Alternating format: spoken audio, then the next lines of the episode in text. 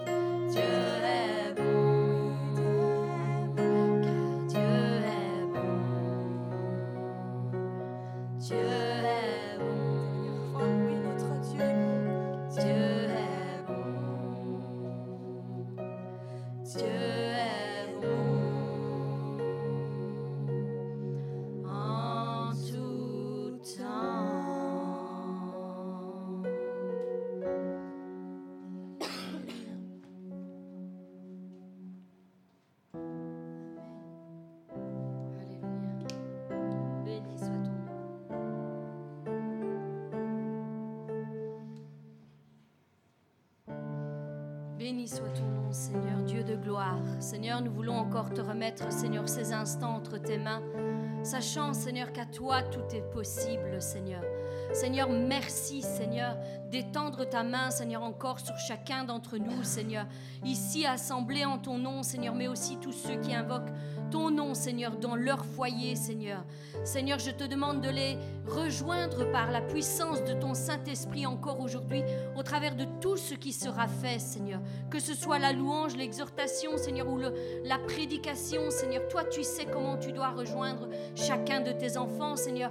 Parle à leur cœur, Seigneur mon Dieu.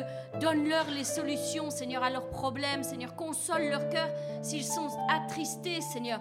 Et restaure-les dans tous les domaines de leur vie. Seigneur, je te remets chacun d'entre eux entre, tes mains et je t'y dis déjà merci parce que c'est vrai que par notre foi, nous pouvons faire bouger les choses, Seigneur. Au nom puissant de Jésus-Christ. Amen.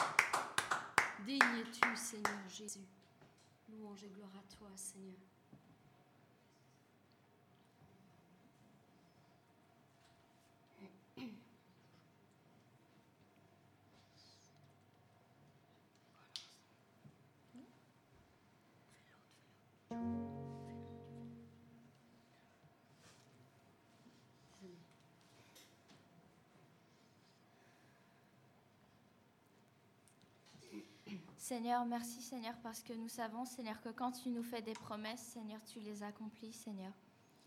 Merci Seigneur parce que même si pour le moment Seigneur, nous n'avons pas la réponse Seigneur que nous voudrions Seigneur ou que nous ne recevons pas Seigneur une réponse Seigneur, nous savons Seigneur que tu vas agir dans notre vie Seigneur et que tu confirmeras Seigneur ce que tu as dit Seigneur. Merci Seigneur parce que on verra Seigneur toutes les promesses Seigneur que tu as faites Seigneur sur nos vies Seigneur s'accomplir Seigneur. Peu importe le temps que ça prendra Seigneur, tu l'accompliras Seigneur. Merci Seigneur parce que ta gloire descendra sur nous Seigneur et tu nous aideras Seigneur à, choisir quel chemin Seigneur aller Seigneur. Merci pour tout. Amen.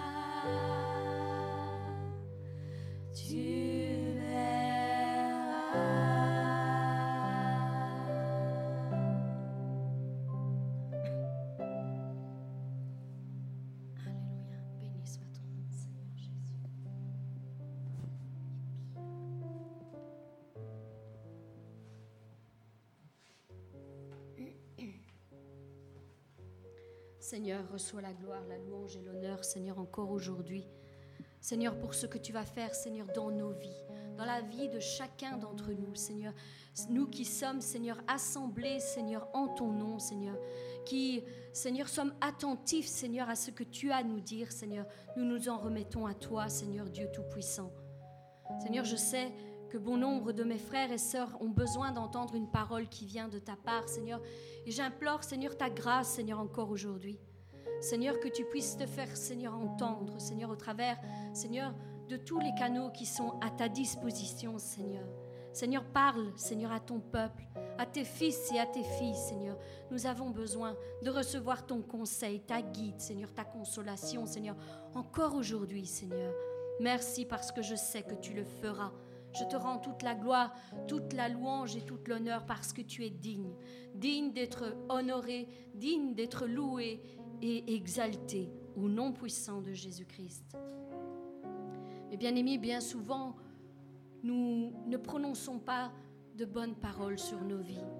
Je sais que régulièrement dans cette Église, ainsi que sur les émissions que nous faisons dans Foi et Guérison, nous le répétons sans cesse, mais c'est tellement, tellement important.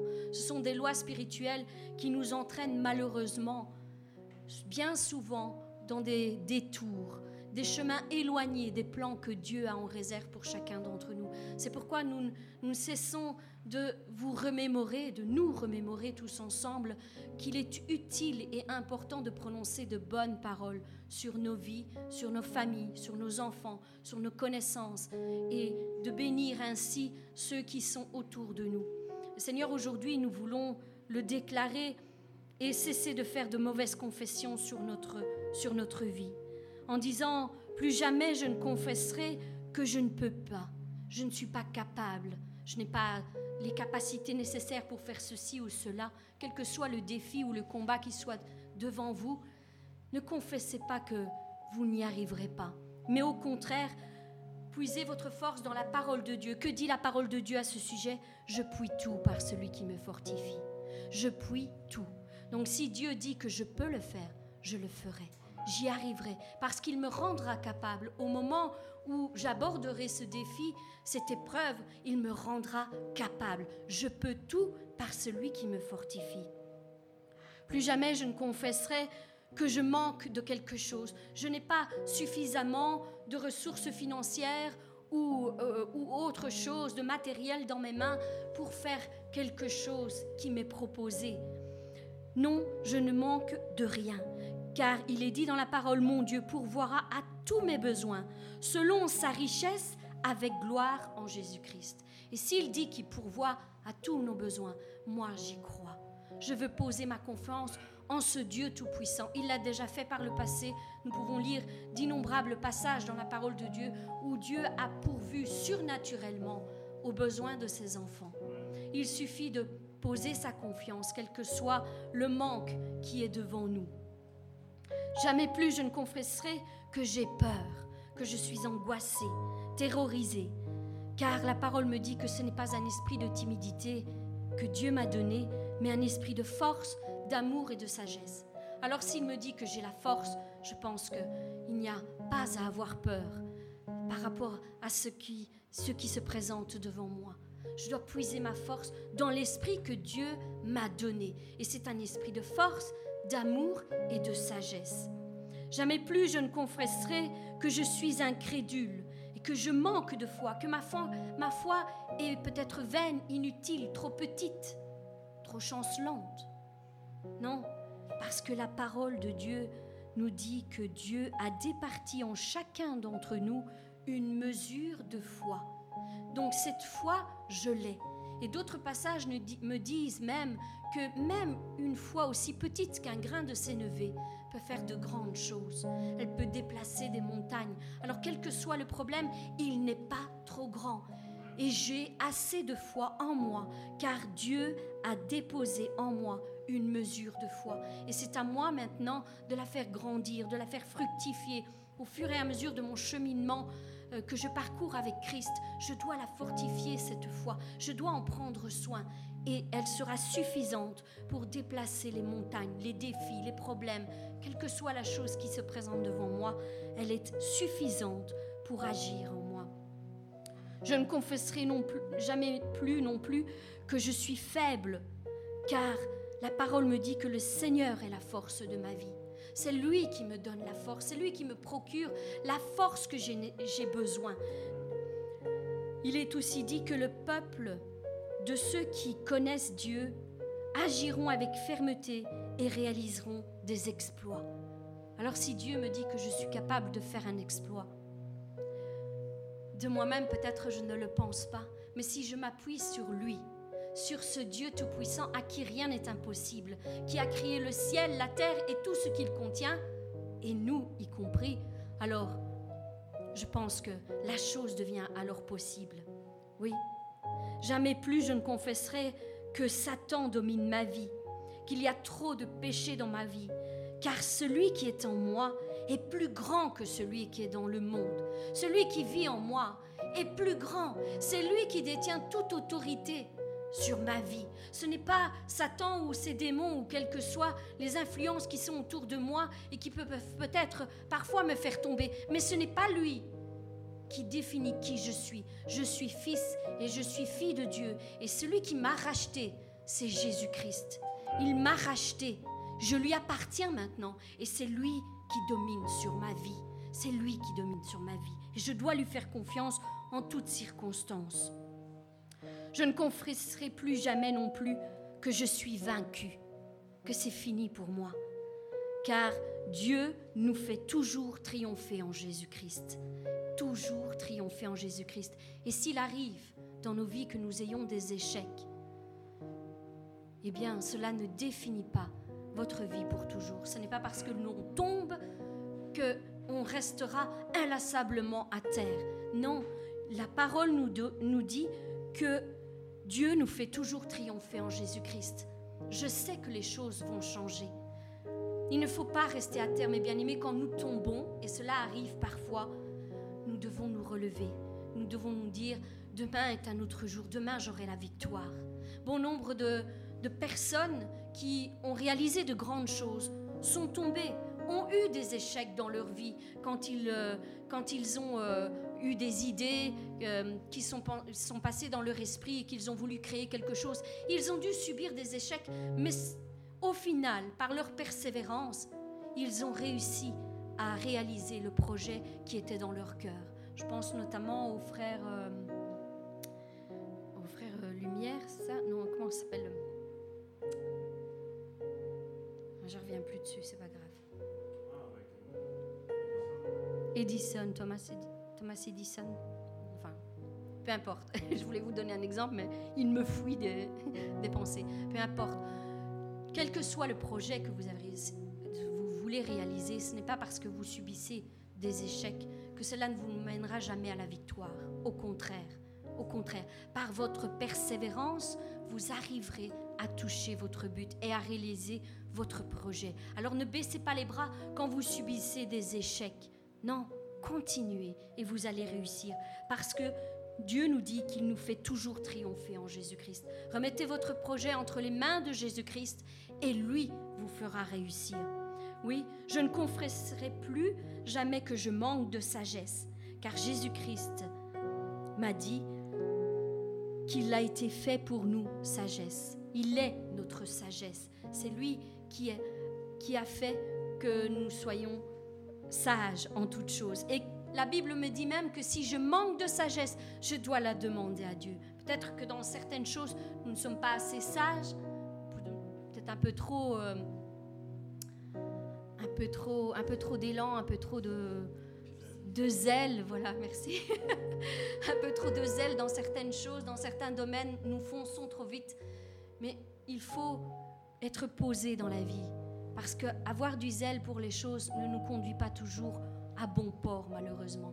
Il faut poser les choses devant Dieu, être rempli de sagesse et savoir attendre la réponse qu'il veut nous donner. Parce que bien souvent, dans bon nombre de cas, mari et moi, nous constatons que les gens sont remplis d'amour, ils aiment Dieu, ils veulent faire des choses pour Dieu, mais ils se lancent trop vite dans certains projets. Ils n'attendent pas la confirmation que Dieu voudrait leur donner et cela engendre des problèmes et des difficultés ensuite. Sachons être sages dans les choses et vraiment nous en remettre à Dieu. Parce que, croyez-moi bien, quand vous remettez les choses à Dieu, que vous demandez son conseil, que vous demandez une réponse, Dieu le fera. Il vous répondra d'une manière ou d'une autre. Il vous répondra.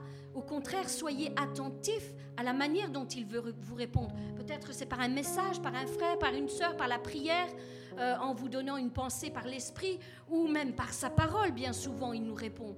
Quelle que soit, euh, la réponse que vous attendez, attendez-vous vraiment à ce que Dieu vous réponde à cette prière. Et ne démarrez rien avant qu'il ne vous ait donné sa réponse. Et quand il vous a donné sa réponse, croyez-moi bien, s'il voit qu'il y a encore un doute dans votre cœur, il répondra une deuxième fois, et une troisième fois, et une quatrième fois. Si vous êtes attentif, si vous laissez vos sens spirituels ouverts, comme nous le verrons plus tard, qui est le message du pasteur, si vous laissez vos sens spirituels ouverts, vous entendrez la voix de Dieu. Dieu parle inlassablement à ses enfants. Il veut les guider, il veut les conseiller, il veut les détourner des mauvaises voies qui se présentent parfois devant nous. Il veut tout cela. C'est son désir, c'est son plus grand désir. Mais parfois c'est nous qui sommes fermés à sa voix et qui n'entendons pas. Et puis nous nous lassons, nous nous décourageons et nous faisons comme nous le pensons. Mais il ne faut pas qu'il en soit ainsi. Soyons sages, avisés, prudents et remettons les choses entre les mains de Dieu. Je ne confesserai plus non plus que je suis malade. Oh, combien de personnes qui ont des maladies. Et je le comprends dans la douleur, dans la souffrance. Parfois, les choses sont tellement fortes que nous devons nous exprimer. Mais ne confessez pas votre maladie, mais au contraire, confessez que par les meurtrissures de Jésus-Christ, vous avez été guéri. Parce que ça, c'est la réalité. Et c'est celle-là que vous devez vous emparer. Par les meurtrissures de Jésus-Christ, je suis guéri. Et Jésus-Christ lui-même a pris mes infirmités et s'est chargé de mes maladies. C'est fait. Il l'a fait il y a plus de 2000 ans et c'est encore valable aujourd'hui. Le sang de Jésus-Christ coule encore au jour d'aujourd'hui pour guérir toute maladie et toute infirmité. À celui qui croit, il recevra. Regardez les évangiles, combien de miracles, combien de guérisons Jésus-Christ a opéré. Et ça ne s'est pas arrêté avec le ministère de Jésus-Christ. Ce ministère a été délégué à tous ses fils et à tous ses filles, à tous ceux qui font sa volonté. À tous. Ceci a été délégué. Et encore au jour d'aujourd'hui, et nous le voyons, si vous regardez tous les commentaires de l'émission Foi et guérison, il y a d'innombrables guérisons qui s'opèrent encore aujourd'hui, des cancers qui disparaissent, on ne sait comment, des, restaurations euh, de, foi. Les personnes étaient découragées, voulaient se suicider et, et elles ont posé de nouveau leur confiance en Dieu et Dieu les a relevées. Il y a d'innombrables choses, mes bien-aimés, que nous pouvons faire si nous gardons la foi en Dieu. Nous ne devons pas nous décourager, nous ne devons pas nous lasser parce que les choses n'arrivent pas au moment même où nous les demandons. Non, Dieu est fidèle et c'est ça que nous devons, devons tenir en mémoire. Dieu est fidèle et il ne laisse jamais tomber ses enfants. Jamais. Dans aucun, aucun chapitre, aucun verset de la Bible, Dieu n'a laissé tomber l'un de ses plus petits. Au contraire, il les a toujours défendus. Les, ceux qui se sont détournés de Dieu, ce sont ceux-là qui se sont perdus. Mais c'est nous qui lâchons la main de Dieu et c'est pas lui qui lâche notre main. Non, lui n'abandonne jamais personne. Il est fidèle et il le fera. Il vous aidera, quel que soit votre problème et votre difficulté. Voilà, encore une, bonne déclaration que nous voulons faire. Je veux confesser que je ne suis plus inquiet ou frustré par rapport à ma situation. Je me décharge sur lui de tous mes soucis parce qu'il prend bien soin de moi. Bien soin de moi. Jésus-Christ m'a libéré de tous mes soucis de toutes mes inquiétudes, de toutes mes peurs, de toutes mes angoisses, parce que c'est lui qui me fortifie. Et à chaque fois que ces sentiments, ces émotions montent en vous et crient fort en vous, prenez un moment à part dans la présence de Dieu, laissez l'Esprit de Dieu descendre sur vous et faire calmer ces émotions. Et vous entendrez et vous recevrez la consolation de Dieu. Je ne veux plus jamais confesser que je suis esclave du péché. Je ne veux plus confesser ces choses, car là où est l'Esprit du Seigneur, là est la liberté. Et c'est dans la présence de Dieu qu'est votre liberté. C'est là que vous devez vous trouver. C'est là que vous entendrez la voix de Dieu. C'est là que vous serez déchargé. C'est là que vous serez libéré. Oui, c'est là que vos chaînes vont tomber. C'est là que les portes de vos prisons vont s'ouvrir. C'est dans la présence de Dieu. Demeurez. Quand vous avez un problème ou une difficulté, et je sais que bien souvent c'est le cas, nous fouillons la présence de Dieu. Nous fouillons. Et ça devrait être totalement le contraire. Nous devrions nous précipiter dans la présence de Dieu parce que c'est là que se trouve notre liberté. C'est là que se trouve notre restauration, notre guérison intérieure. C'est là que nous devons aller. Je ne confesserai plus non plus que je suis condamné. Non, parce que Dieu ne condamne personne. Au contraire, il n'y a donc maintenant plus aucune condamnation pour ceux qui sont en Jésus-Christ. Et ça, nous devons le savoir. Les fils et les filles de Dieu ne sont pas condamnés. Au contraire, ils ont été rachetés par le sang précieux de Dieu. Ils ont été justifiés par le sang de l'agneau. Justifiés. Et maintenant, nous avons un avocat auprès du Père. Et s'il arrive que nous tombions, cet avocat prend notre défense. Gratuitement. Amen. Il prend notre défense parce qu'il nous aime. Il nous aime bien plus que nous ne pensons ou imaginons. Si seulement nous pouvions recevoir un dixième de son amour, nous comprendrions alors beaucoup plus de choses. Combien il est important de demeurer à son abri, sous ses ailes. C'est là qu'est notre repos. Alors, je veux, je veux le déclarer, vous pouvez le déclarer aussi pour votre vie, je suis en Christ. Par conséquent, je suis à l'abri de toute condamnation. Alors je peux tout par celui qui me fortifie. Désormais, je ne dirai plus je ne peux pas, mais je vais changer ma façon de parler. Je dis je peux. Celui qui me fortifie, je peux y arriver. Je peux. Oui. Je peux faire les choses que Christ dit que je peux faire et je peux avoir les choses que Christ dit que je peux avoir. Et je suis ce que Dieu dit que je suis. Je suis son fils et je suis sa fille et je suis en Jésus-Christ. Oui, la Bible nous dit que je peux chasser les démons et guérir les malades. Il est écrit dans Marc 16 à partir du verset 17. À ceux qui auront cru. Bonjour à ceux qui auront cru en mon nom. Ils chasseront les démons et ils guériront les malades. Voilà quel est le ministère que Jésus-Christ nous a délégué, nous a donné. Je vous ai donné tout pouvoir et toute autorité. Et bien souvent, nous nous laissons, nous nous laissons voler cette identité en Christ. Oui, nous nous laissons voler parce que nous le savons Satan est un menteur et il fait tout pour nous dérouter des plans parfaits que Dieu a en réserve pour chacun d'entre nous. Mais nous savons qui est le menteur et nous savons qui est la vérité. Donc c'est en lui que nous devons poser notre confiance. Celui qui est le chemin, la vérité, la vie. Et je veux le déclarer encore, rien ne peut me dominer. Rien ne peut me dominer. Rien n'est plus fort que moi. Rien. Satan a juste le pouvoir que je lui permets d'avoir. Si je lui laisse l'autorité le pouvoir sur ma vie, quel que soit le, problème, la difficulté, le péché auquel je suis confrontée, si je lui laisse l'autorité, il aura l'autorité et il en profitera pour essayer de me détruire. Mais à la base, je vais dire, Satan n'a aucune autorité. Il a été dépouillé de toute autorité, nous dit la parole, et de tout pouvoir sur notre vie. S'il a été dépouillé, ça veut dire qu'on lui a tout ôté.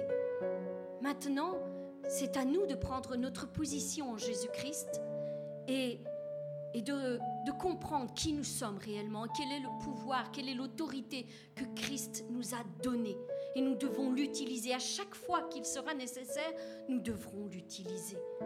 Nous avons toute autorité et tout pouvoir et il n'y a rien qui soit au-dessus de mes forces. Je suis un fils, une fille bien-aimée de mon Dieu. Oui, je suis une élue. Une élue parce que j'ai décidé d'emprunter le chemin étroit, de me détourner des voies larges et faciles. Je veux suivre Christ. Et j'emprunte je, ce chemin que seuls les élus peuvent trouver, seuls ceux qui sont prêts à payer le prix entièrement en Jésus-Christ. Oui, je suis plus fort que je ne le pense. Je suis un battant, une battante. Je suis un guerrier, une guerrière en Jésus-Christ. Nous sommes les soldats en Jésus-Christ, l'armée du Dieu Tout-Puissant. Alors cette armée n'a pas le droit de se mettre dans un petit coin, de se recroqueviller dans ses peurs et ses angoisses, mais au contraire, cette armée se lève, lève le bouclier de la foi, prend l'épée de l'esprit et elle va au combat contre tout ce qui s'oppose à notre vie, parce que Dieu a des plans de paix et de bonheur pour nous, et c'est à nous à en prendre possession, mes bien-aimés. Nous devons nous lever, nous lever non seulement charnellement, nous lever, rester debout à chaque fois que nous tombons, mais aussi spirituellement.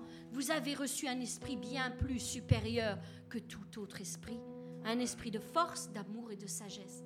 Je vous bénis, mes bien-aimés, que vraiment la grâce et la paix soient multipliées sur vos vies, que vous soyez victorieux dans tous vos combats et qu'à partir d'aujourd'hui, vous ayez pris conscience de qui vous êtes en Jésus-Christ et que cela change votre façon de voir les choses Vraiment, je, prie afin, nous prions afin que vous ayez la victoire dans tout ce qui se présente dans vos vies. Au nom puissant de Jésus, soyez bénis.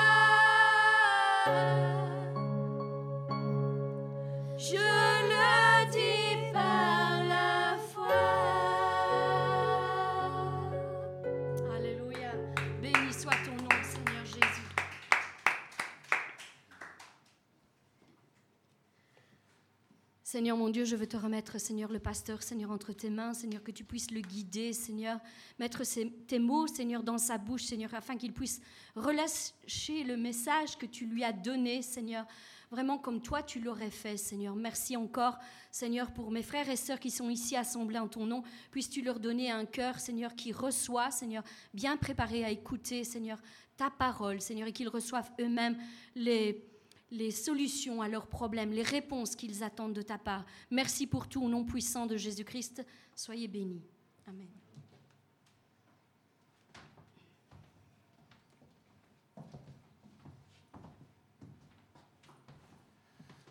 Bonjour à tous. La bonne nouvelle que nous avons encore aujourd'hui est, quel que soit ton problème, il suffit de parler à ton problème et ton problème va se clôturer. Mais il faut lui parler. Malheureusement, le christianisme d'aujourd'hui subit les conséquences. Et puis qu'est-ce qu'on fait? On parle plus du problème que de la solution. Et c'est pas comme ça que les choses vont aller.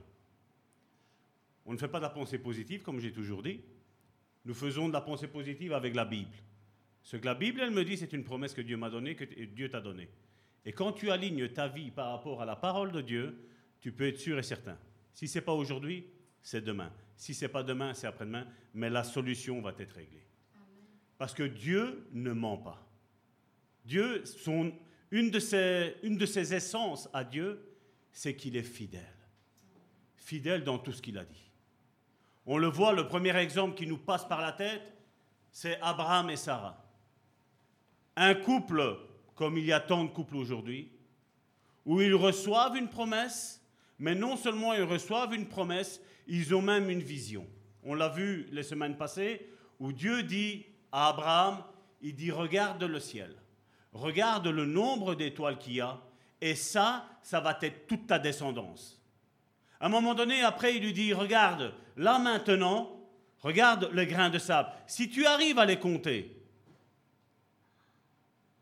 il fait ça, ça va être toute, ta descendance qu'il y a. Il dit, mais essaye de les compter.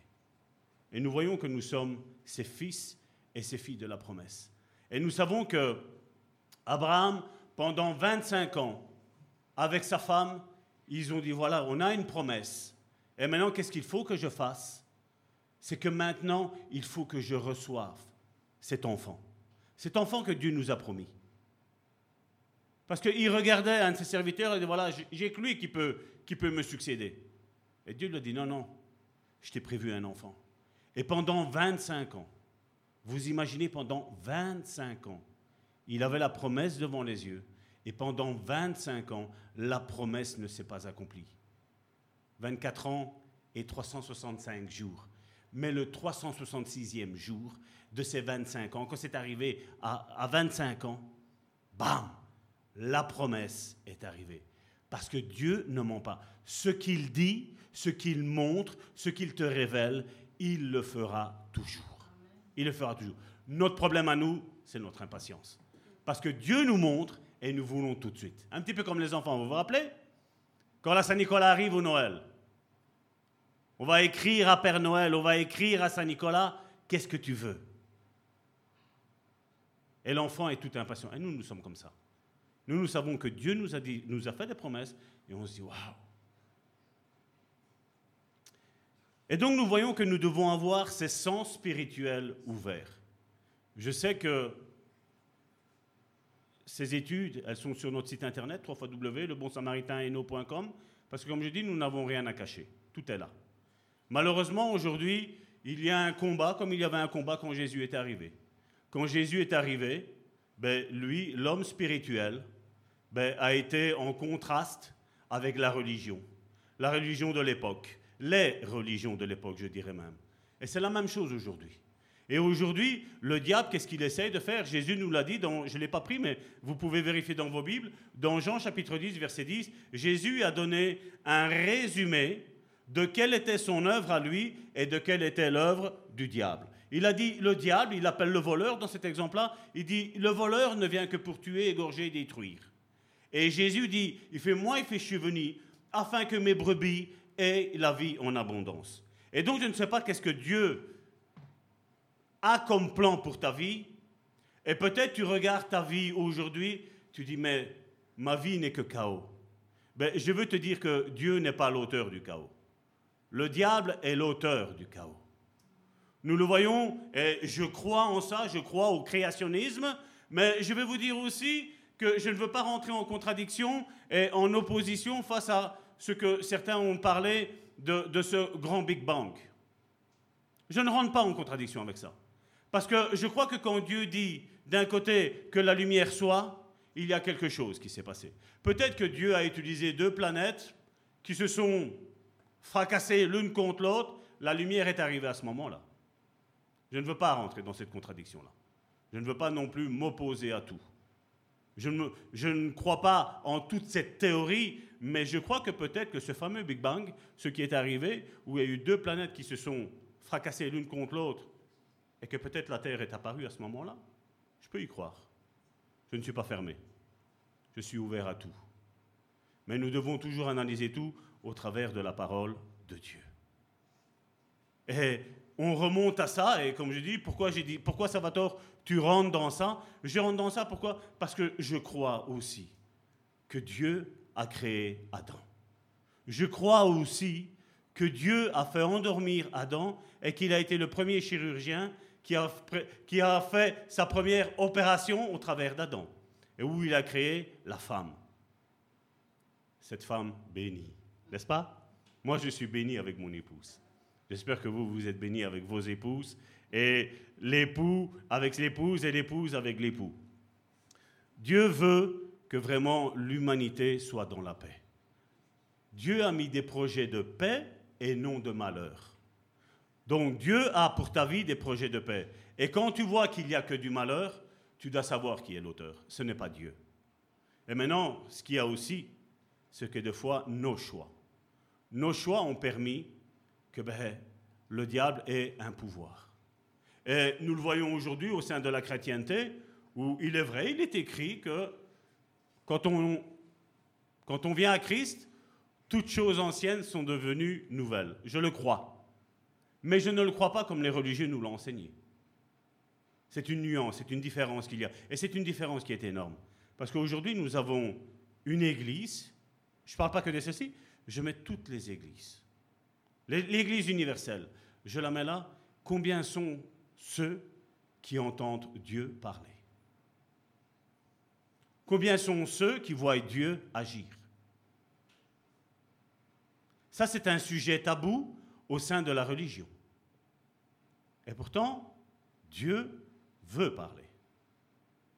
Ma conversion a été où pendant un laps de temps de plus ou moins dix minutes, la parole que Dieu m'a adressée, c'est aujourd'hui, un aveugle verra. À un athée. J'étais athée. Aujourd'hui, un aveugle verra. Deux, trois secondes de répit, Aujourd'hui, un aveugle verra. Et vous vous imaginez que vous êtes assis dans une église où vous êtes athée à un enterrement. Je regardais mon frère d'un côté, n'entendait rien. Je regarde ma femme de l'autre côté, elle n'entendait rien. Mais la seule personne qui entendait, c'était moi. Et ça ne s'est pas arrêté pendant dix minutes. Aujourd'hui, un aveugle verra. C'est comme ça que Dieu s'est présenté à l'homme que vous avez en face de vous. Et à partir de ce moment-là, je me suis rappelé ce que quelque chose mon grand-père m'avait dit alors que je devais avoir six ans, où il m'a dit un jour Dieu va se manifester à toi. Il fait ce jour-là, donne gloire à Dieu. Donne gloire à Dieu parce que ta vie va changer. Et c'est ce que j'ai fait. À partir du moment où j'ai dit Seigneur, tu es vraiment Dieu, la voix s'est arrêtée. Non, je n'étais pas fou. Non, je n'étais pas fou, même si je le croyais à ce moment-là, croyez-moi bien. C'était une expérience surnaturelle. Mais seulement, il y a eu quelque chose de bizarre qui s'est passé dans ma vie, c'est que toute la colère qui était en moi a été calmée. Ma femme est là pour témoin pour le dire, mes enfants sont là témoins pour le dire. Je n'ai jamais frappé sur eux, mais sur quelqu'un étranger à ma famille, c'était autre chose. Et Dieu a changé ma vie du tout au tout. Et comme je dis, s'il l'a fait avec moi, il est capable de le faire avec toi. Et nous devons avoir cette relation resserrée avec Dieu. Et je précise bien avec Dieu et pas avec une religion. Je suis anti-religion. Parce que Dieu a quelque chose de merveilleux pour chacun d'entre nous. On a vu que ces sens spirituels, donc euh, comme les sens charnels que nous avons, il y a ces sens spirituels que Dieu veut activer dans nos vies. C'est ce que justement nous allons rentrer aujourd'hui dans le vif du sujet. Donc depuis le mois de janvier, on a commencé à rentrer de plus en plus en profondeur dans la parole de Dieu, dans ce que Jésus nous a enseigné. Et on voit que les yeux, les yeux commencent à s'ouvrir et on commence à voir que les évangiles, quand, quand Jésus parle, ce n'est plus un mystère. On commence à comprendre ce que Jésus voulait dire. Et c'est à ça que nous devons amener. Jésus nous a dit que nous devons faire des disciples, pas des paroissiens. Cette église est basée sur cinq ministères. Cette église, il y a un apôtre qui est à la Louvière, c'est l'apôtre Amici. Je suis ici en tant que pasteur, même si mon ministère n'est pas d'être pasteur, mais je sais le faire à cause du ministère que Dieu m'a donné. Et nous voyons que cette église, elle a, elle a comme but de quoi? Ben De faire ressortir les dons qui y en vous, de faire ressentir le ministère qu'il y a en chacun d'entre vous. Parce que Dieu ne nous a pas appelés à créer une église à rentrer dans l'église, à s'asseoir, à écouter, et puis à retourner. Non. Dieu a mis un ministère dans ta vie, et on le verra après que Karine aura fini les jeudis euh, sur le, ministère de la guérison. Nous allons rentrer dans ces dons. Et nous allons voir que tous ces dons, qui sont décrits dans 1 Corinthiens chapitre 12, ben, ils sont en chacun d'entre vous. Parce que vous imaginez si vous avez que le don de prophétie, et vous rencontrez dehors, en ayant le Saint-Esprit en vous, vous rencontrez dehors quelqu'un qui est malade, et vous allez dire quoi? Je n'ai pas le don de guérison. On appelle bien le fruit de l'esprit. On parle bien des dons de l'esprit. Et qui est-ce qui habite en vous? C'est l'esprit de Dieu. Donc je pense, et on le verra bibliquement parlant, je pense qu'en chacun d'entre vous, tous les dons y sont. Et Dieu va le manifester à un moment donné. Tu rencontres une personne qui a besoin d'une guérison, ben le don de guérison qui est dans ta vie, tu vas le manifester qui est là. D'ailleurs, ce n'est pas des personnes exceptionnelles avec juste parce que voilà, je suis pasteur, euh, que Dieu me donne que les dons à moi et à ceux du peuple, il ne donne pas. Non. Parce que Marc chapitre 16, du verset 16 à 18, qu'est-ce qu'il nous dit? Voici les signes qui accompagneront ceux qui auront cru. Il ne parle pas des ministères de Dieu, il parle de ceux qui ont simplement cru au message de l'Évangile. Mais maintenant, pour ce faire, nous devons aussi comprendre, entendre, voir ben, quand est-ce qu'il faut l'agir? Combien de fois Dieu s'est utilisé de moi? Je ne savais rien de personne, juste en parlant comme ça. Et j'ai à la pensée, là maintenant, euh, une sœur qui m'avait téléphoné, qui est en, au Sénégal, à Dakar. Et elle me téléphone, elle me dit, écoute, pasteur, voilà, il y a, y a, un souci. J'ai dit oui. Ben voilà, ma sœur est malade, donc on est rentré dans, dans le sujet de la guérison, tout ce qui s'ensuit. J'ai dit, écoutez, euh, on a déjà prié pour vous pour couper les liens héréditaires ou, avoir une délivrance ou quoi que ce soit. Non, non, non, non, parce que voilà, on sort du catholicisme, on est rentré dans une église, mais bon, l'église, c'était pas, c'était pas le top. Et la personne me dit, voilà, pasteur, euh, ma situation. J'ai dit, écoute, je vais te donner un exemple. Et là, je sais généralement que quand je dis, voilà, je vais te donner un exemple, c'est vraiment l'Esprit de Dieu qui est en train de parler. Et je dis, regarde, j'ai connu pas mal de personnes, il faut regarder un petit peu cette maladie, d'où elle provient. Ça peut être quelque chose de naturel. Un exemple, tu vas prendre du poison, ça va contaminer ton corps, et il va y avoir des séquelles. Je dis là, je dis, euh, t'as beau prier pour un démon, je dis, il n'y a rien qui va sortir. T'as beau prier pour la guérison, Dieu pourrait le faire, mais il faut que Dieu parle avant. On ne fait pas les choses sans que Dieu parle. Je dis, moi, j'ai pour habitude de, Dieu me parle, et j'agis en conséquence, comme Jésus l'a dit. Ce que je vois faire au Père, je fais. C'est ce que Jésus a dit. Et j'ai la même chose pour moi. Et je ne ferai pas autre chose que ce que Dieu me montre. Je dis, je vais te donner un autre exemple. Je dis, regarde. Je veux dire, il y a des familles où tu vois que des divorces. Et je donne juste cet exemple-là. Et donc j'explique. Et puis elle me dit, mais pasteur, pourquoi vous avez pris l'exemple du divorce? Ben, je dis voilà, c'est ce qui m'est passé par la tête. C'est pas que j'ai vu une manifestation de Dieu devant moi, c'est pas que j'ai entendu la voix de Dieu, j'ai eu une intuition. Et j'ai lâché ça. Elle me dit, euh, vous savez, pasteur, dans notre famille, donc il y avait elle et une autre sœur, trois sœurs, donc c'était trois personnes, trois sœurs. Elle fait, nous sommes issus du même père.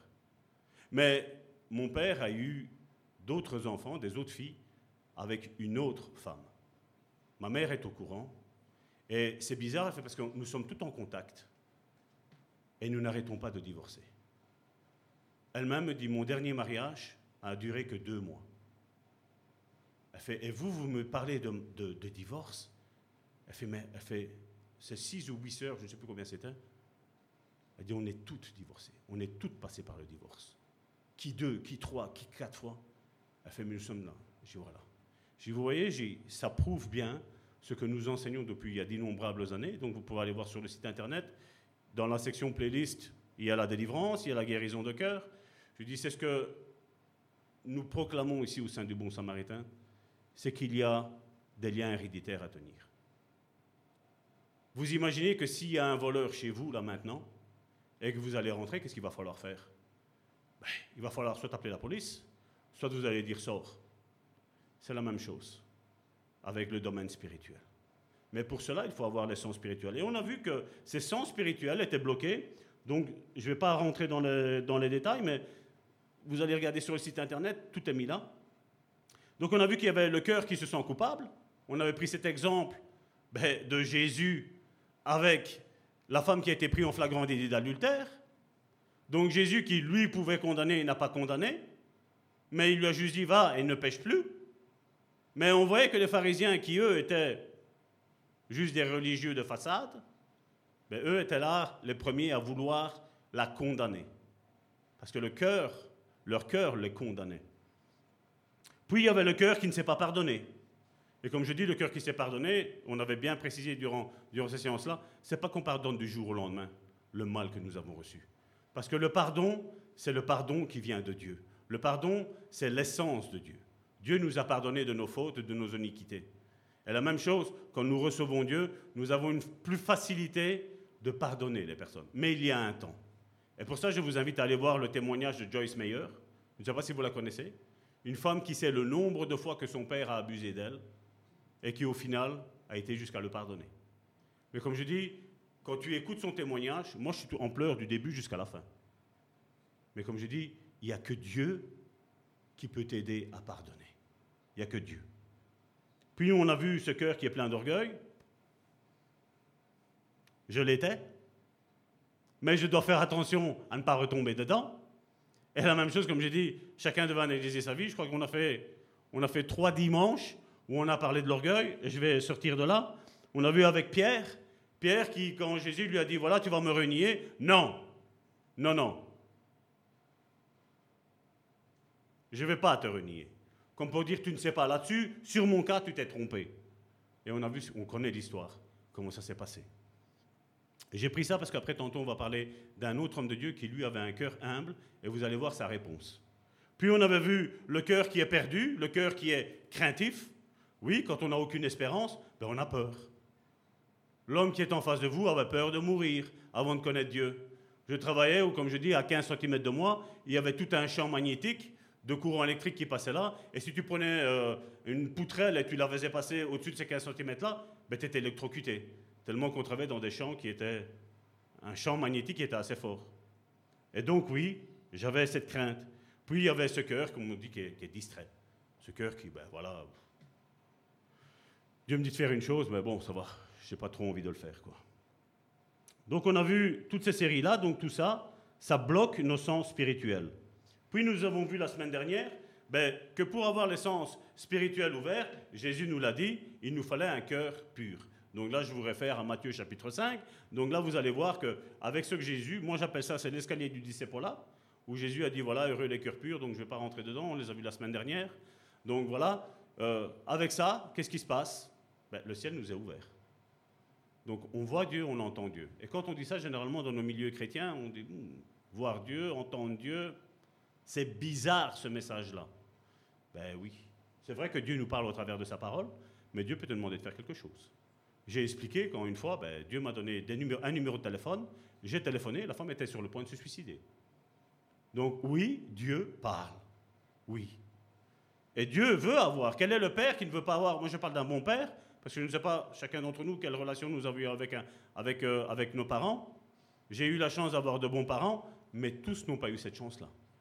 Certains ont eu des parents qui ont été extrêmement violents, extrêmement dégoûtants, répugnants. Et généralement, on identifie Dieu à lui. Non, Dieu est un bon père. Et on a vu que, comment, euh, et on avait dit la semaine dernière que Jésus était venu montrer non seulement le cœur du Père, le visage du Père, la bonté du Père, la miséricorde du Père, mais il est venu aussi nous montrer ce que le premier Adam, le premier, on va dire, c'est le deuxième fils, je vais dire d'une manière charnelle, euh, de Dieu, Adam, ben, il avait tous ces privilèges-là. Parce qu'on on le voyait, on avait parlé que Dieu a dit à Adam, ben voilà, tous les animaux, tu leur donnes un nom. Donc Dieu avait réellement pris Adam comme son fils. Et puis à un moment donné, à cause du péché, Adam a perdu tous ses privilèges.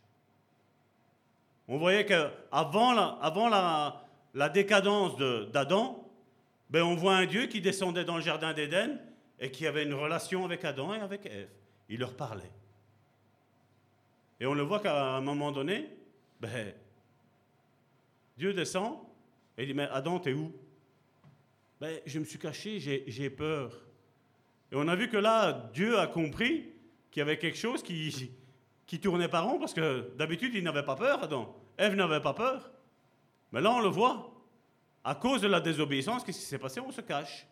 Et la même chose, la religion aujourd'hui. Aujourd'hui, ben voilà, vous rentrez dans une église, comme je ne veux pas critiquer, mais c'est ce qui se passe. Vous rentrez dans une église, on vous dit non, voilà, Dieu, voilà, il parle à travers le pasteur. Je suis le chef d'orchestre, je dis une chose, vous prenez, vous faites. Non, Dieu peut parler à quiconque.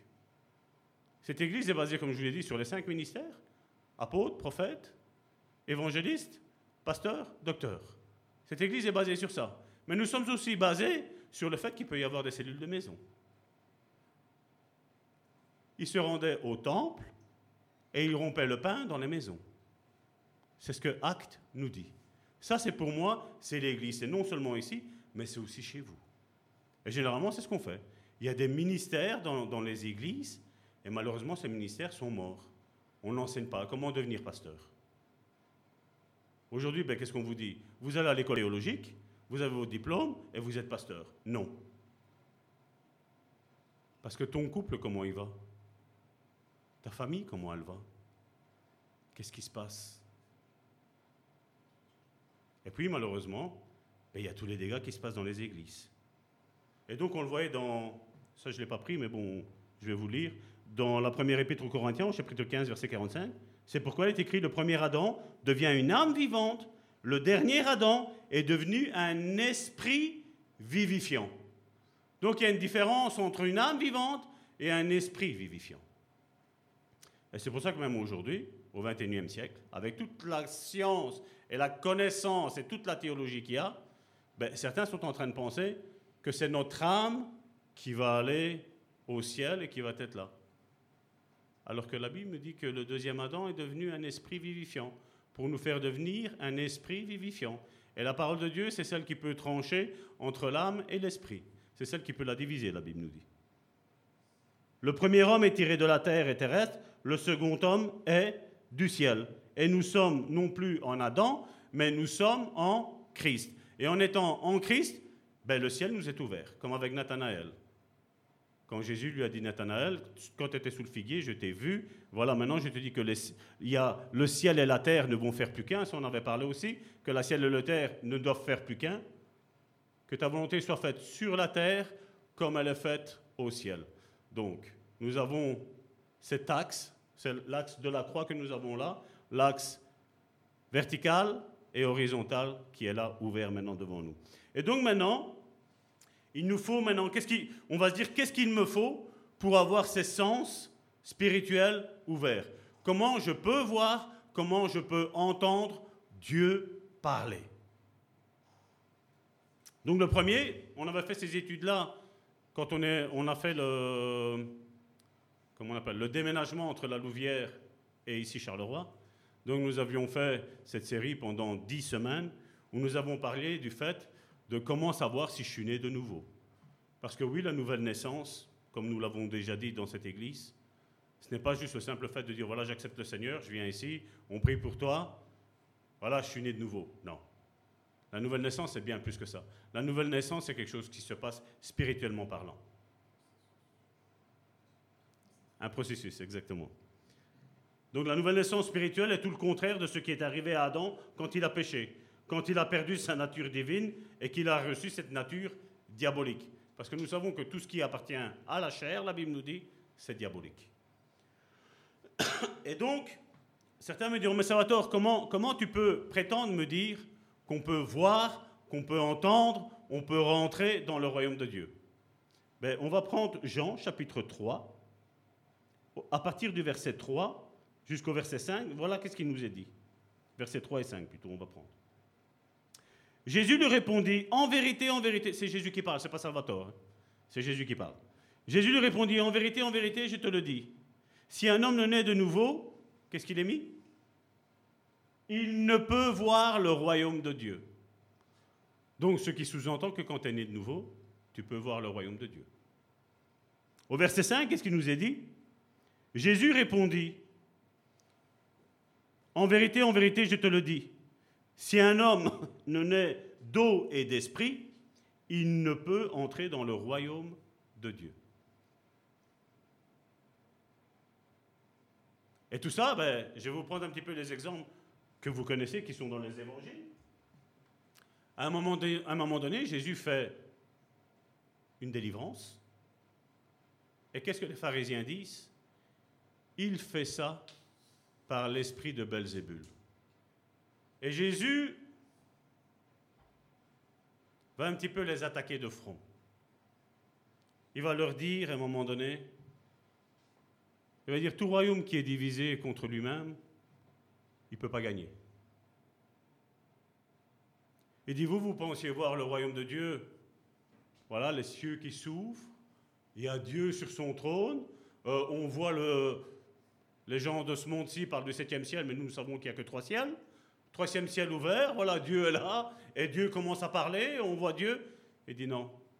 Jésus dit, le royaume de Dieu maintenant, à cause de cette délivrance-là, il dit, le royaume de Dieu maintenant, il est là.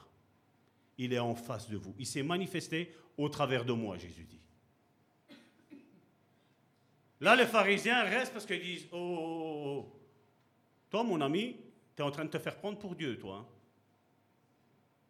Mais vous voyez, nous, avons occidentalisé, je veux dire un petit peu l'évangile. Quand Jésus prétendait être fils de Dieu, nous savons qu'il l'est. Mais quand pour les pharisiens, il prétendait être fils de Dieu, la Bible nous dit, à un moment donné, les pharisiens disent, mais il se prend pour Dieu Il se prend pour qui celui-là? Vous vous rappelez quand Jésus a pardonné un péché? Les pharisiens, oh, oh, oh leurs cheveux, ils se sont dressés. C'était pas comme moi, ils en avaient plus que moi, les pharisiens. Les cheveux se sont dressés sur leur tête, ils ont dit, mais pour qui il se prend celui-là à pardonner les péchés? Et lui dit, maintenant, il fait, je suis ici, maintenant vous allez comprendre que je suis revêtu de l'autorité de Dieu. Et là, les pharisiens ont dit, oh, mais lui, euh, c'est pas normal. Hein. Là, ça, ça, dépassait leur, leur concept de, de ce que eux vivaient. Parce que qu'est-ce qui se passait? Ben, On se rendait au temple, on écoutait ce que le monsieur là-bas il disait, et puis ben, on retournait comme si de rien n'était. Un petit peu comme nos églises d'aujourd'hui. On ne ressentait pas l'amour de Dieu. Parce que Jésus, quand il parlait de l'amour de Dieu, il disait, mais qu'est-ce qu'il est en train de raconter, celui-là? Quand Jésus commence à dire que le Fils de Dieu est descendu, qu'il est le pain de vie, je dis, mais attends, tu te crois plus vieux qu'Abraham, tu te crois plus vieux que Moïse, toi? T'es né, t'es le fils de, de Joseph et de Marie. Et eux, ils étaient là, ils disaient, mais qu'est-ce qu'il est en train de raconter, celui-là? Et peut-être que vous êtes aussi parmi, parmi nous en train de dire, mais Salvatore, qu'est-ce qu'il est en train de raconter? Je suis en train de vous raconter ce que Jésus est venu faire. Et qu'il veut que ses enfants aient les sens spirituels ouverts. Combien de fois, si, si je n'aurais pas eu les sens spirituels ouverts, je ne serais plus ici en train de vous parler Combien de fois, quand il y a des choses qui se passent en secret, vous savez, certains pensent, ah mais un tel dit ça, un tel fait ci, un tel fait là. S'il n'y avait pas les sens spirituels ouverts, cette église serait déjà morte. Mais Dieu, qu'est-ce qu'il fait? Dieu ne fait rien, la Bible nous dit, sans avoir averti ses serviteurs, les prophètes. Tout ce qui est caché, Dieu vient mettre de la lumière. Tout ce qui est fait dans les ténèbres. Parce qu'en Dieu, il n'y a aucune ténèbre. Tout, tout arrive là.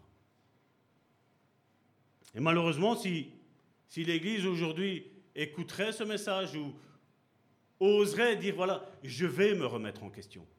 J'ai envie de mieux comprendre l'Évangile. Parce que je crois, oui, moi, Salvatore, je crois que l'Église évangélique pentecôtiste a besoin d'une véritable réforme. On a besoin de changer notre optique. On a besoin de voir l'Église différemment. Je le pense vraiment. Et donc on voit dans ces versets de Jean que pour pouvoir entrer dans le royaume de Dieu, c'est-à-dire pouvoir amener le royaume des cieux sur terre, il faut d'abord en avoir la vision et la révélation. Ça sert à quoi que je vous parle de quelque chose si moi-même je ne l'ai pas vécu, même si je sais que ça se fait.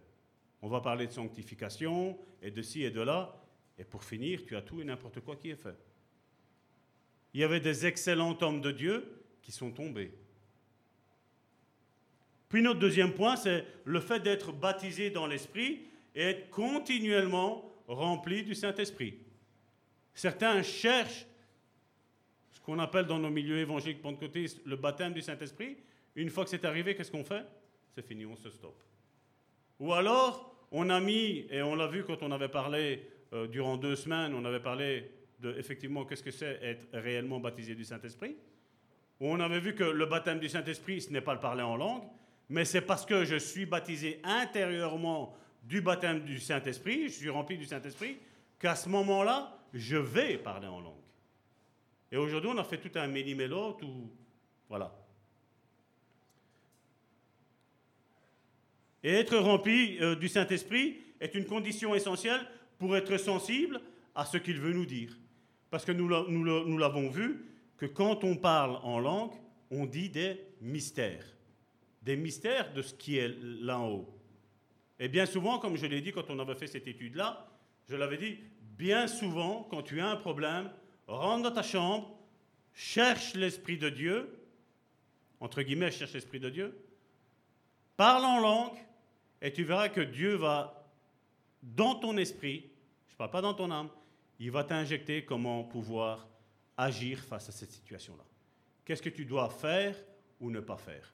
Parce que là, quand je suis en train de parler le français, ben, le diable, il entend, il comprend. Mais quand on parle en langue, c'est un langage que lui ne comprend pas. Mais quand lui te donne la révélation, le Saint-Esprit te donne la révélation de ce que tu dois dire, toi tu te tais. Tu ne dis rien, même à ta femme, même à tes enfants, tu ne dis rien à personne. Tu te tais et tu attaques.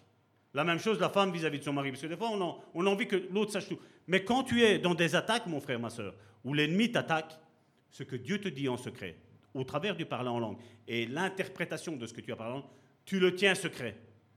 Et tu agis en conséquence de ce qu'il t'a dit. Et tu vas voir que tu auras la victoire. Et malheureusement, aujourd'hui, qu'est-ce qu'on fait? Ah, je mets le sang de Jésus, mais sans trop y croire. Nous, nous l'avons vu avec ma femme, que le sang de Jésus est puissant. Quand nous étions attaqués par un pasteur, qui faisait de l'astral. À un moment donné, la maison était pleine de personnes qui voulaient savoir pourquoi nous avions quitté une église ici et là.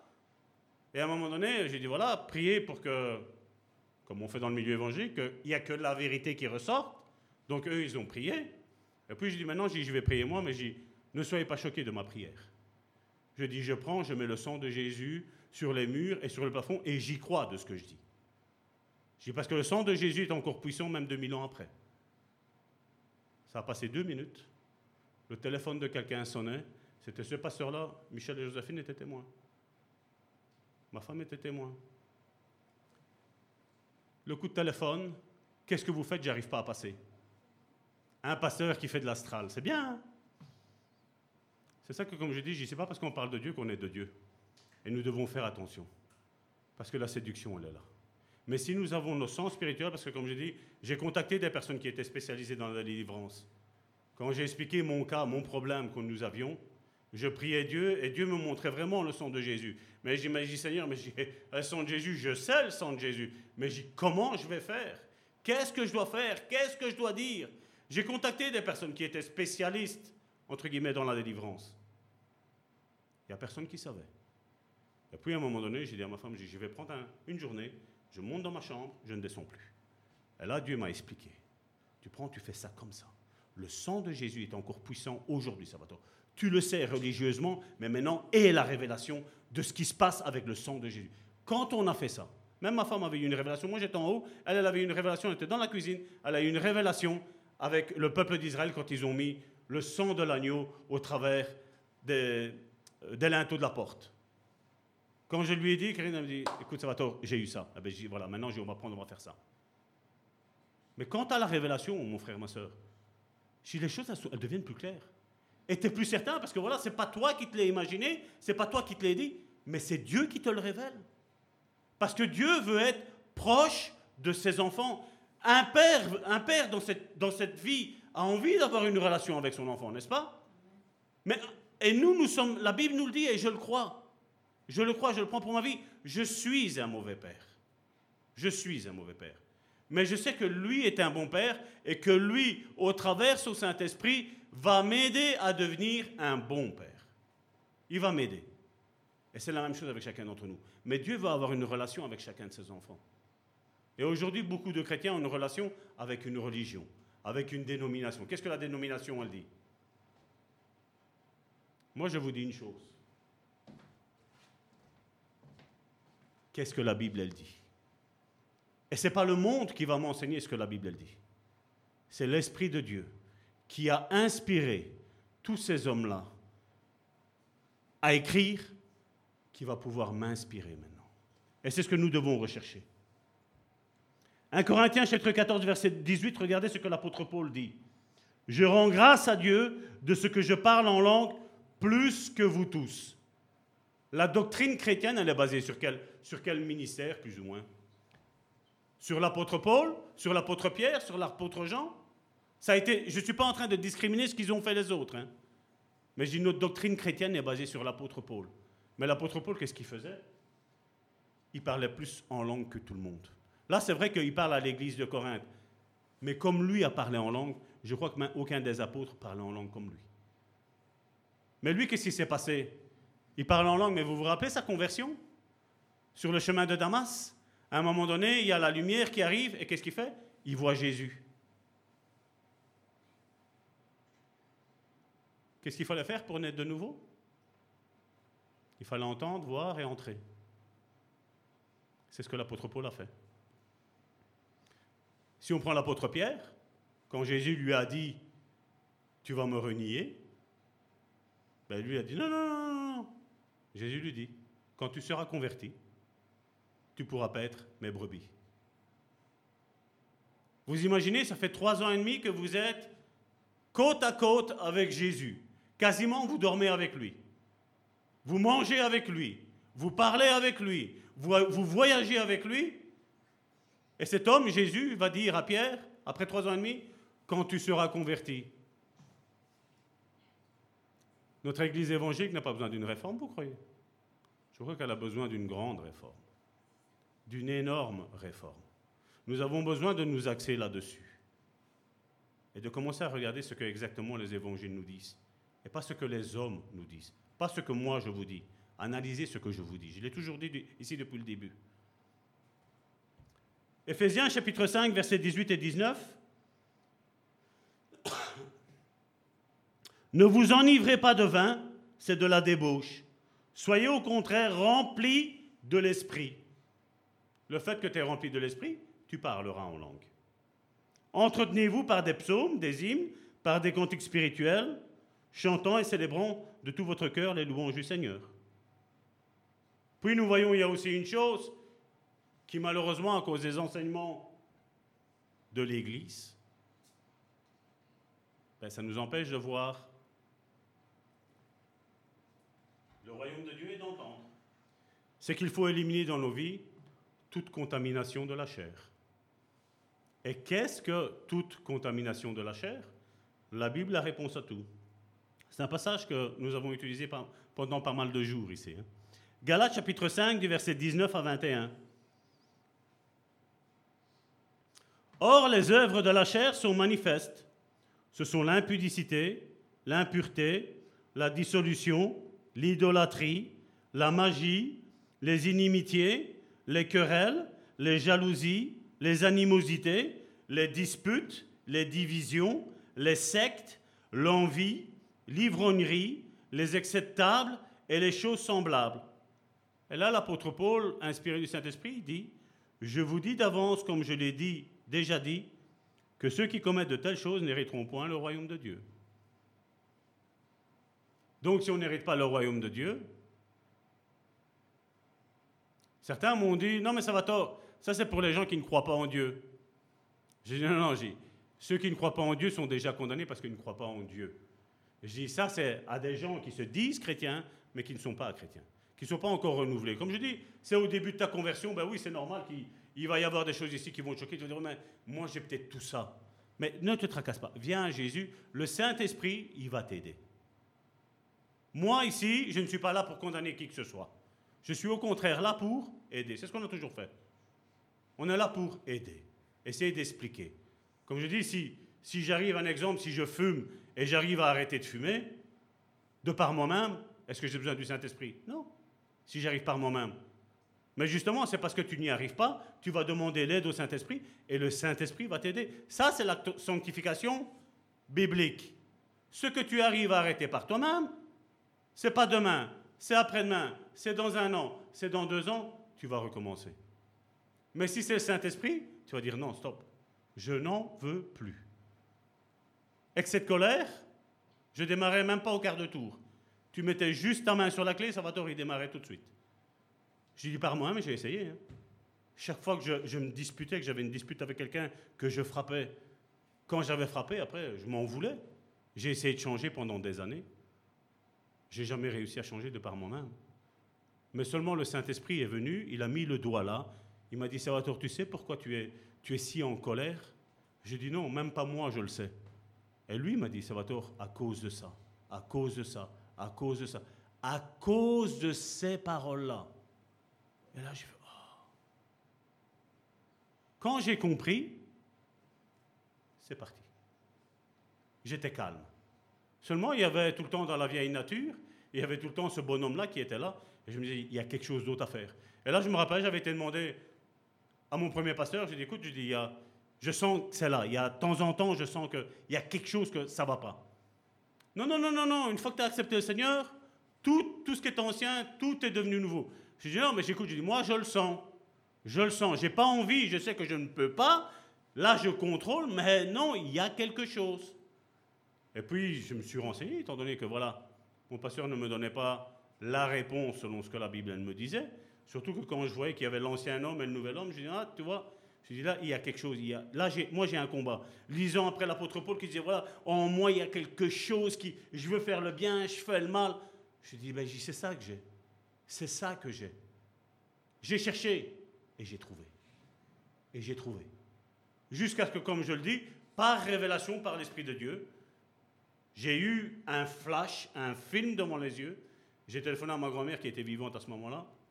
Je dit, écoute, euh, j'ai fait un songe un petit peu bizarre. Je priais et tout ça. Et, j'ai vu cette scène-là. Et ma grand-mère qui a pleuré au téléphone et elle a même raccroché. Et puis j'ai téléphoné, mais j'ai dit, non, non, qu'est-ce qui se passe? Elle me fait, tu vois, elle fait maintenant sur cette terre, il n'y a que moi et toi qui sommes au courant de ce qui s'est passé et de comment cet esprit de colère et de haine et de rébellion est rentré dans notre famille. Si après on vient me dire à moi que Dieu ne parle pas, on peut s'asseoir, hein. on peut essayer de discuter, on peut ouvrir nos Bibles. Moi, je sais que le Dieu qui est là en haut, maintenant il est ici en bas, il est dans ta vie, il est dans ma vie, et il parle. Non pas pour nous condamner, mais pour nous sortir de toutes nos chaînes toutes nos chaînes. Parce que le diable ne vient que pour une seule chose, c'est détruire. Il veut t'égorger, il veut te faire mal. Ça, c'est le travail du diable. Mais le travail de Dieu, c'est de te donner la paix, de te donner une assurance. Et je ne peux pas prétendre, comme je dis, dire ça, voilà, si je commets quelque chose que je viens de dire, moi ça va te dire, voilà, je commets ça et je suis né de nouveau. Non, je ne le dirai pas. Mais je sais parce que je ne commets pas de ce qui est mis là que je suis né de nouveau, que les cieux sont ouverts, que je peux entendre, je peux voir, je peux écouter, je peux sentir le royaume de Dieu. Et je peux donner des paroles qui sont pures, qui viennent d'un cœur pur, pour aider mon frère et pour aider ma soeur.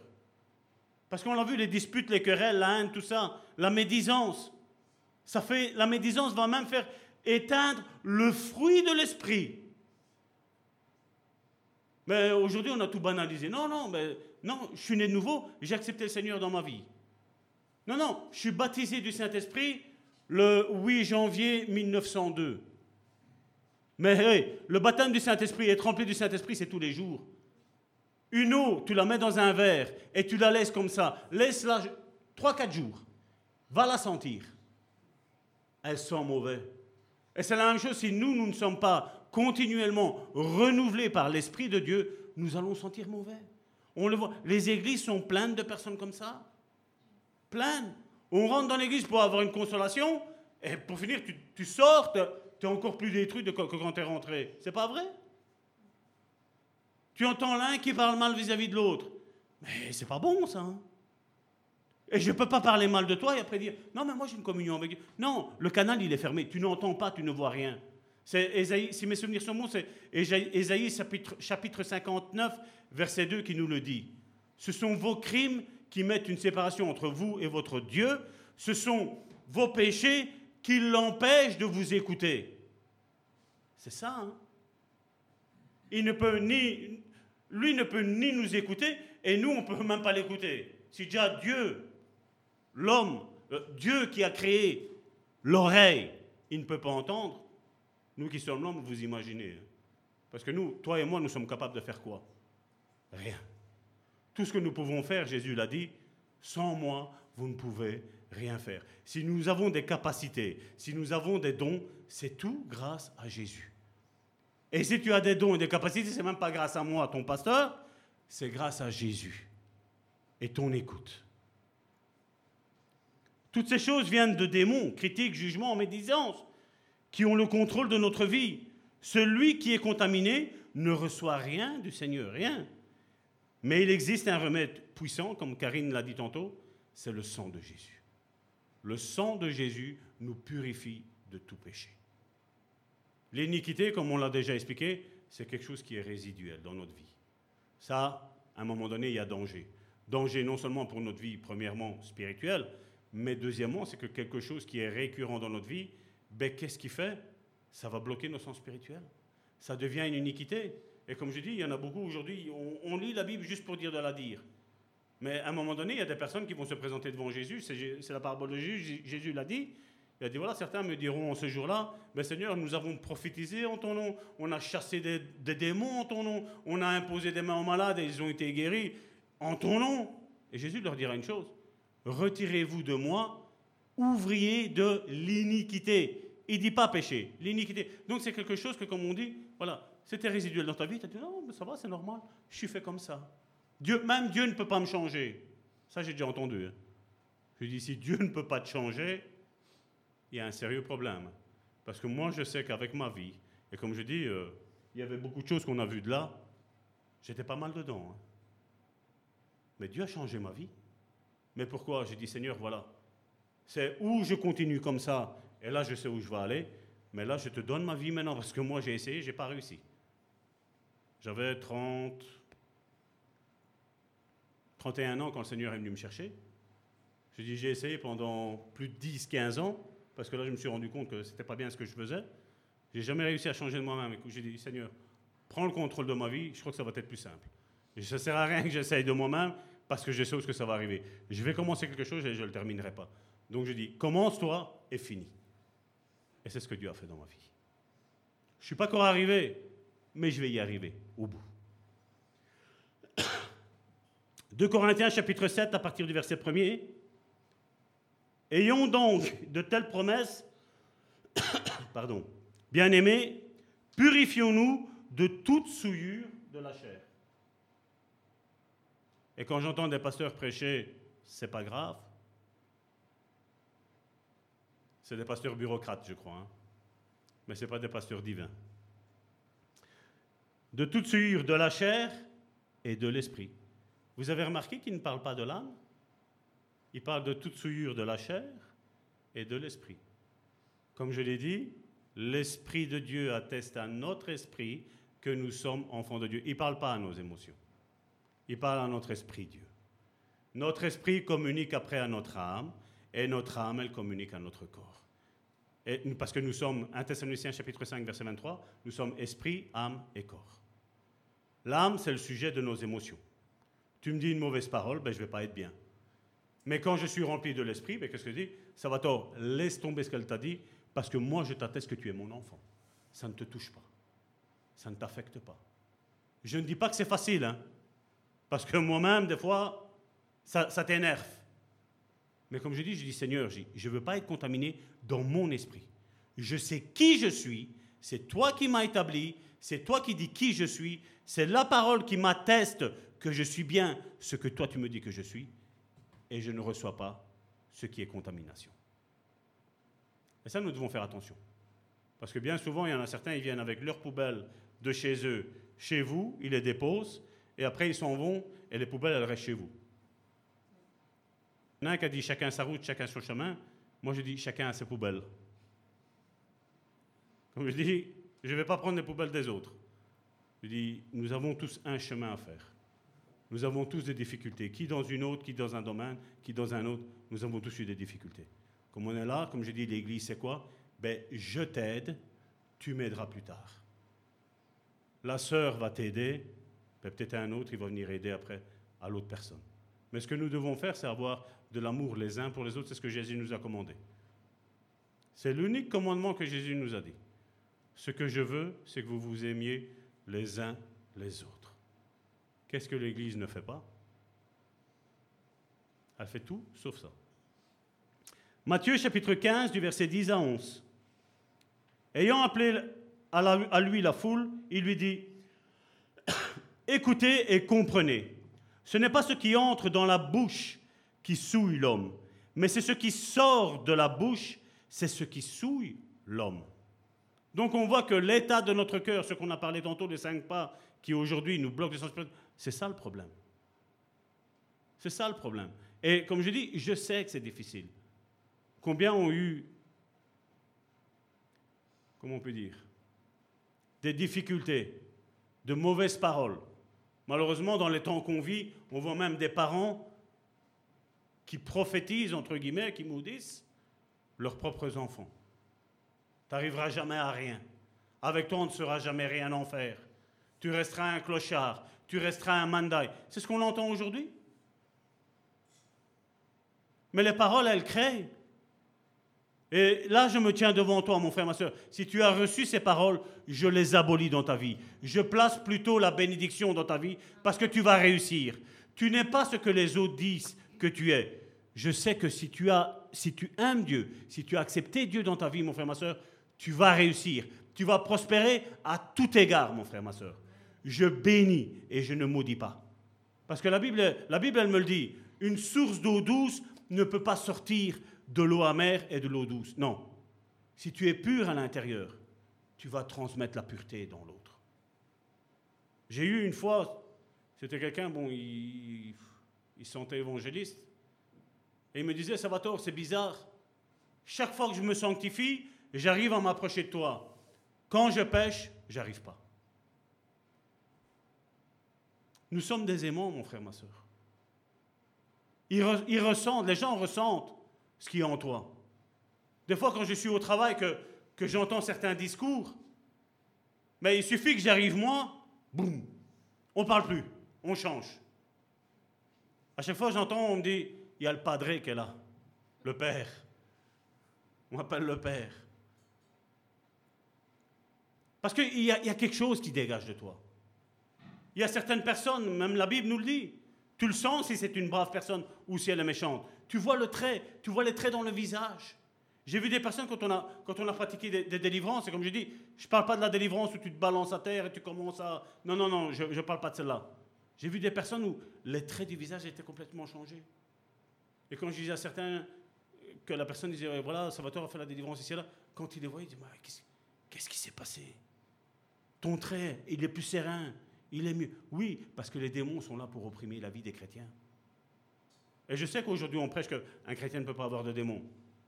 Pour moi, c'est contraire à ce que la Bible nous dit. Parce qu'aller chasser des démons à des gens qui ne connaissent pas Dieu, ça va nous servir à quoi? Parce qu'ils vont, ils vont reprendre leur travers. Et qu'est-ce qui va se passer après? Ben, Le démon va revenir, et c'est ce que Jésus nous a dit. Il revient sept fois pire. Il va en rechercher sept pires que lui. Et il dit, Jésus dit, la condition de cet homme, elle est pire qu'avant. Donc, ça veut bien dire que c'est à des chrétiens qu'on le fait. Où on enseigne les choses. Comme je dis, avec un cœur rempli d'amour, un cœur avec de la compassion, un cœur non pas qui va, commencer à dire comme on a déjà entendu, euh, elle va me dire quelque chose et après je vais aller te le répéter. Ça sert à quoi? Comme je dis, la relation d'aide, la cure d'âme, c'est quelque chose de secret entre la personne qui l'a fait et la personne qui a besoin d'aide, d'encouragement, qui a besoin d'être relevé. Matthieu chapitre 15 du verset 15 à 20, regardez ce qu'il ce qu'il est mis. Pierre, prenant la parole, lui dit, Explique-nous cette parabole. Et Jésus dit, Vous aussi êtes-vous encore sans intelligence? Ne comprenez-vous pas tout ce qui sort de la bouche? Va dans le ventre Tout ce qui entre dans la bouche va dans le ventre, puis est jeté dans les lieux secrets Mais ce qui sort de la bouche, il vient du cœur, de ce qui est là. Et c'est ce qui souille l'homme, car c'est du cœur que viennent les mauvaises pensées, les meurtres, les adultères, les impudicités, pardon, les vols, les faux témoignages, les calomnies. Voilà les choses qui souillent l'homme. Mais manger sans se laver les mains, cela ne souille point l'homme. Et on voit que toutes ces choses-là nous bloquent. Et si aujourd'hui, l'Église d'aujourd'hui, mon frère, ma soeur, aujourd'hui n'entend plus Dieu parler, ben c'est parce qu'il y a, y a ces choses qui la contaminent. Aujourd'hui, comme on le voit, beaucoup sont pasteurs juste pourquoi? Ben ça, ça permet de ne pas aller travailler. Parce que les fidèles vont pourvoir aux besoins du pasteur. Mais c'est pas ça. Pasteur, c'est pas un job. Pasteur, c'est une vocation céleste. Tous les ministères sont une vocation céleste. Amen. C'est Dieu qui donne les ministères. Certains sont attachés au ministère, mais ça ne sert à rien. Le ministère nous est prêté ici-bas sur cette terre. Quand on va être là-haut, on va être quoi? Tous frères et sœurs en Christ. Hein, une fois, il m'a dit, oh, mais ça va tort. Tu sais, quand tu es pasteur, tu as une couronne spéciale. Mais qui est couronne spéciale? Une couronne. Du moment qu'on a la couronne, c'est tout. On n'a pas de couronne spéciale. Le ministère ici, c'est comment j'ai été nommé? Ben, j'ai un apôtre qui est là et j'ai une église qui était là. Et qu'est-ce que fait Vous avez parlé, vous avez discuté, voilà, on voit tel fruit en Salvatore, voilà, on va le nommer pasteur. C'est ce qui s'est passé. C'est pas qu'un jour je me suis levé, voilà, je suis pasteur, hein, comme on en voit beaucoup aujourd'hui. Non. J'ai un père spirituel, j'ai une famille spirituelle. Parce que ça aussi, la famille spirituelle est importante. L'église est souveraine. L'église voit. Certains aujourd'hui se disent pasteurs, et ils ne sont même pas capables de soigner une seule brebis.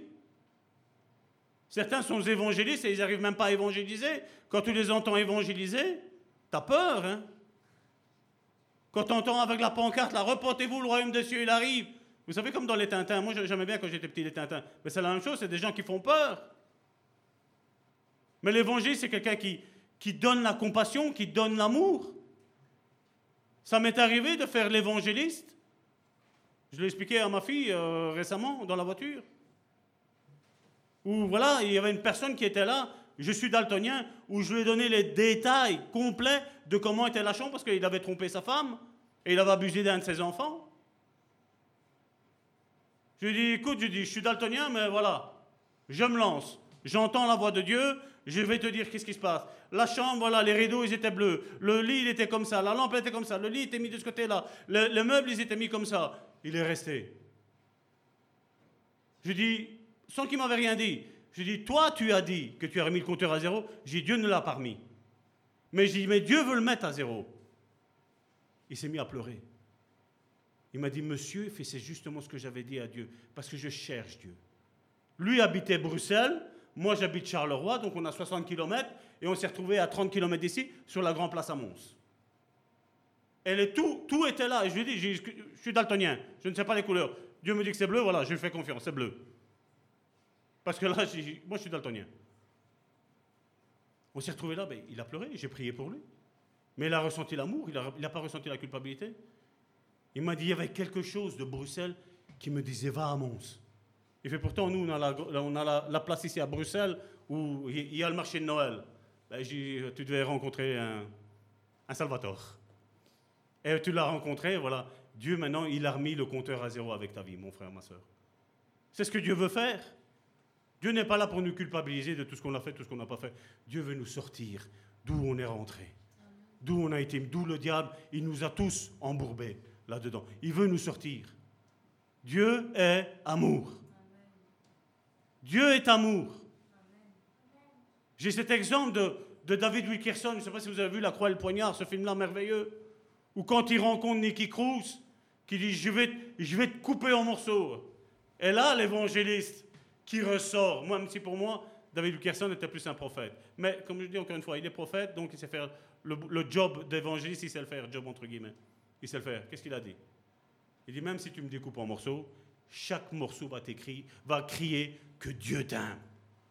Le message central de l'évangile, c'est ça, c'est que Dieu nous aime. Il n'est pas venu nous condamner, il est venu nous justifier. Et on ne donne pas sa vie à Jésus parce qu'on a peur de l'enfer, mais on donne notre vie à Jésus parce qu'on sait qu'il nous a tant aimés et qu'il a dit je vais y aller sur cette croix. Je vais y aller, il a dit Jésus.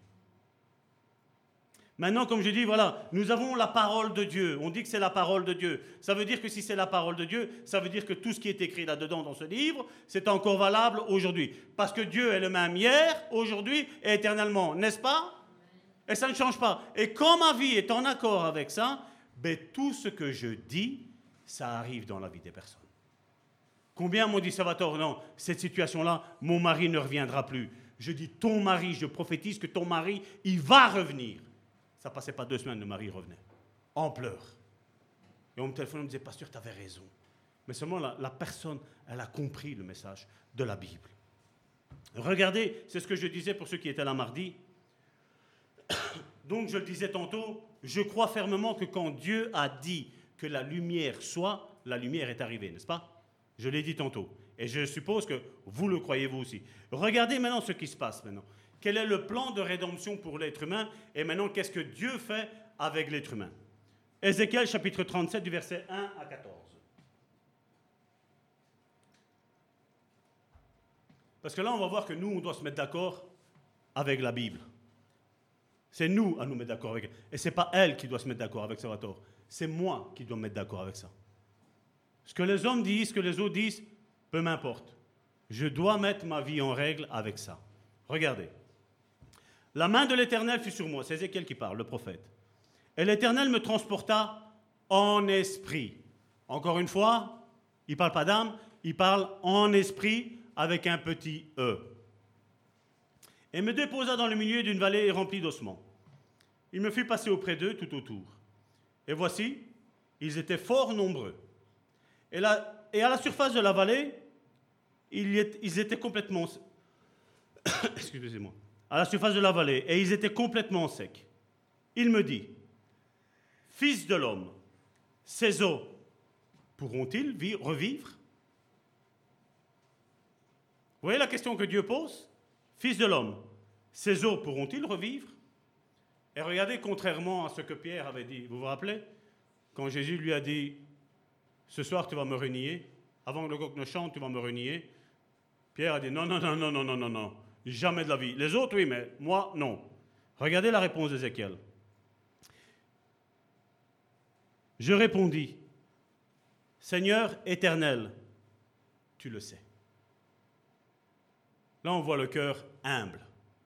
Il n'a pas dit, non, non, non, non, non, c'est des os, il n'y a plus de chair, il n'y a plus rien. Non, non, il a dit, Seigneur, tu le sais. Si tu me poses une question, tu sais la réponse.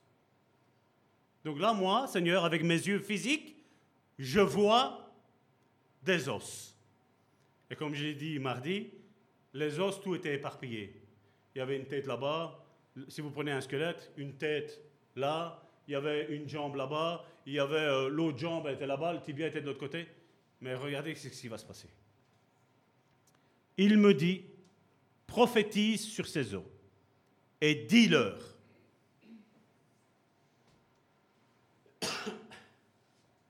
Donc là, on voit que Dieu va parler, n'est-ce pas? Dieu va donner ses ordres. Et vous voyez une chose très importante, c'est que là, malgré que Dieu parle, il n'y a rien qui se passe. Pourtant, on sait que quand Dieu dit quelque chose, la chose, elle arrive, n'est-ce pas? Mais là, regardez, Dieu décide de travailler avec l'être humain. Avec ici un ministère de prophète. Il parle et il lui dit, dis-leur, ossements desséchés, écoutez la parole de l'Éternel. Ainsi parle le Seigneur, l'Éternel à ses eaux. D'où l'importance de parler à la maladie et de ne pas parler des symptômes, comme on dit bien souvent. Parle à ses os, parle à ce qui te fait mal. Qu'est-ce qui te fait mal dans ta vie? Parle à ça. Quand tu seras tantôt dans ta chambre, tu vas dans ta chambre et tu parles à tout ce qui te fait mal et tu dis maintenant tu vas cesser dans ma vie, je ne veux plus de toi dans ma vie. Voici, je vais faire entrer en vous un esprit, petit e, et vous vivrez. Je vous donnerai des nerfs et je ferai croître sur vous de la chair. Je vous couvrirai de peau, je mettrai en vous un esprit et vous vivrez. Et vous saurez que je suis l'Éternel. Qu'est-ce qui s'est passé? Rien. Pourtant, Dieu a parlé. Et là, on voit maintenant le rapport. C'était, il parle d'un esprit nouveau. Donc, on voit cette nouvelle naissance spirituelle. Comme je dis, c'est pas moi qui nais de nouveau. C'est Dieu qui me fait naître de nouveau, au travers de son esprit. La nouvelle naissance est quelque chose de spirituel. Et là, regardez. Je prophétisais selon l'ordre que j'avais reçu. Le prophète avait l'oreille bien exercée. Il écoutait Dieu lui parler. Et là, il dit, j'ai prophétisé selon tout ce que Dieu m'a dit. Je ne rajoute rien, je ne retire rien. Tout ce que Dieu m'a dit, je le dis et je le fais. Et comme je prophétisais, il y eut un bruit, et voici, il se fit un mouvement. Et les eaux s'approchèrent les uns des autres. Vous imaginez c'était nous? Mon tibia, c'était mon tibia, il m'appartenait à moi. Le tibia de ma femme, c'était celui de ma femme dans son squelette. Eh bien, ils se sont tous rapprochés et se sont tous mis l'un sur l'autre. Le squelette était complètement bien rétabli. Les os s'approchèrent les uns des autres. Je regardais et voici, il leur vint des nerfs. la chair crut et la peau les couvrit par-dessous. Par-dessus. Mais il n'y avait point en eux d'esprit. Il me dit, prophétise et parle à l'esprit. Prophétise, fils de l'homme, et dis à l'esprit, ainsi parle le Seigneur l'Éternel. Esprit, viens des quatre vents, souffle sur ces morts et qu'ils revivent. Je prophétisais selon l'ordre que j'avais reçu. Pourquoi aujourd'hui il y a beaucoup de choses qui sont dites hein, Dieu va faire ci, Dieu va faire là, et on ne voit jamais rien. Pourquoi? Parce que les gens prophétisent selon leurs émotions et pas selon ce qu'ils ont reçu de la part de Dieu. Et malheureusement, combien sont comme ça? Imaginons aujourd'hui, c'est ce qu'on voit aujourd'hui. Je vais prendre mon frère Alain, je sais bien qu'il ne va pas choquer. Je vais prophétiser sur lui des, bonnes choses. Demain, il me dit Écoute, pasteur, je viens plus à l'église. Ah ouais, mais là, maintenant, je te maudis. Hein, maintenant. C'est ce qui arrive hein, aujourd'hui. C'est ce qu'on voit aujourd'hui. Hein. Ça, c'est prophétiser selon les émotions. Et aujourd'hui, combien sont comme ça aujourd'hui? Et nous devons faire attention tout ce qui est émotion est diabolique. Je le dis depuis il y a bien des années, notre âme n'est pas notre amie tant que notre âme n'est pas totalement guérie. Nous devons faire attention à nos émotions. La même chose, quand je sais que je suis énervé, un exemple avec ma femme, ça arrive aussi, on se dispute. Je suis énervé avec ma femme. Vous croyez que moi, Salvatore, je vais prendre le micro et, et parler? Prophétiser ou dire une parole de... Non, je me tais je me tais. Parce que ça, ça vient contaminer. Tu peux dire, non, non, ouais, mais moi non. Je me suis disputé, mais je suis zen. Non, soyons sincères. Quand tu as une dispute, ben, ton esprit, ton âme, ton corps, tout est contaminé. Il faut qu'on soit sincère avec nous. Et aujourd'hui, malheureusement, si l'Église est aussi faible, c'est parce qu'il y a des gens qui ne sont pas sincères. Comme je dis, je ne veux pas pointer le doigt, mais il faut, voir la réalité de la Bible, ce qu'elle nous dit. Ma source, elle doit être douce. Comme ça, ben, je transmets la douceur, je transmets la paix, je transmets l'amour, je ne transmets pas la condamnation. Nous devons avoir un cœur pur. Nous devons rechercher et dire, Seigneur, change mon cœur, on le chante. Seigneur, change mon cœur, Seigneur, et que j'ai un cœur pur.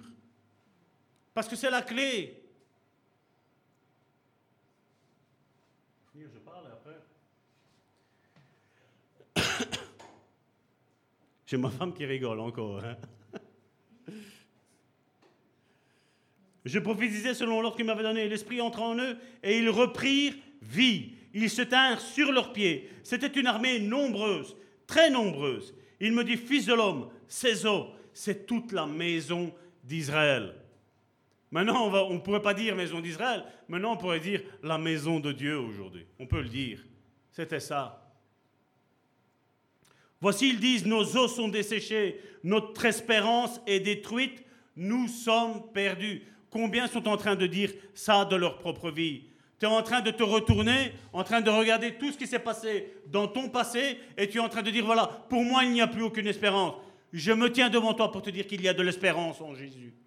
Il y a de l'espérance, il y a un avenir et une espérance. Parce que Jésus, la bonne nouvelle, c'est cela, c'est qu'il n'est pas venu nous condamner, il est venu nous relever, il est venu nous montrer l'amour que le Père avait pour nous, il est venu nous montrer le réel visage de Dieu.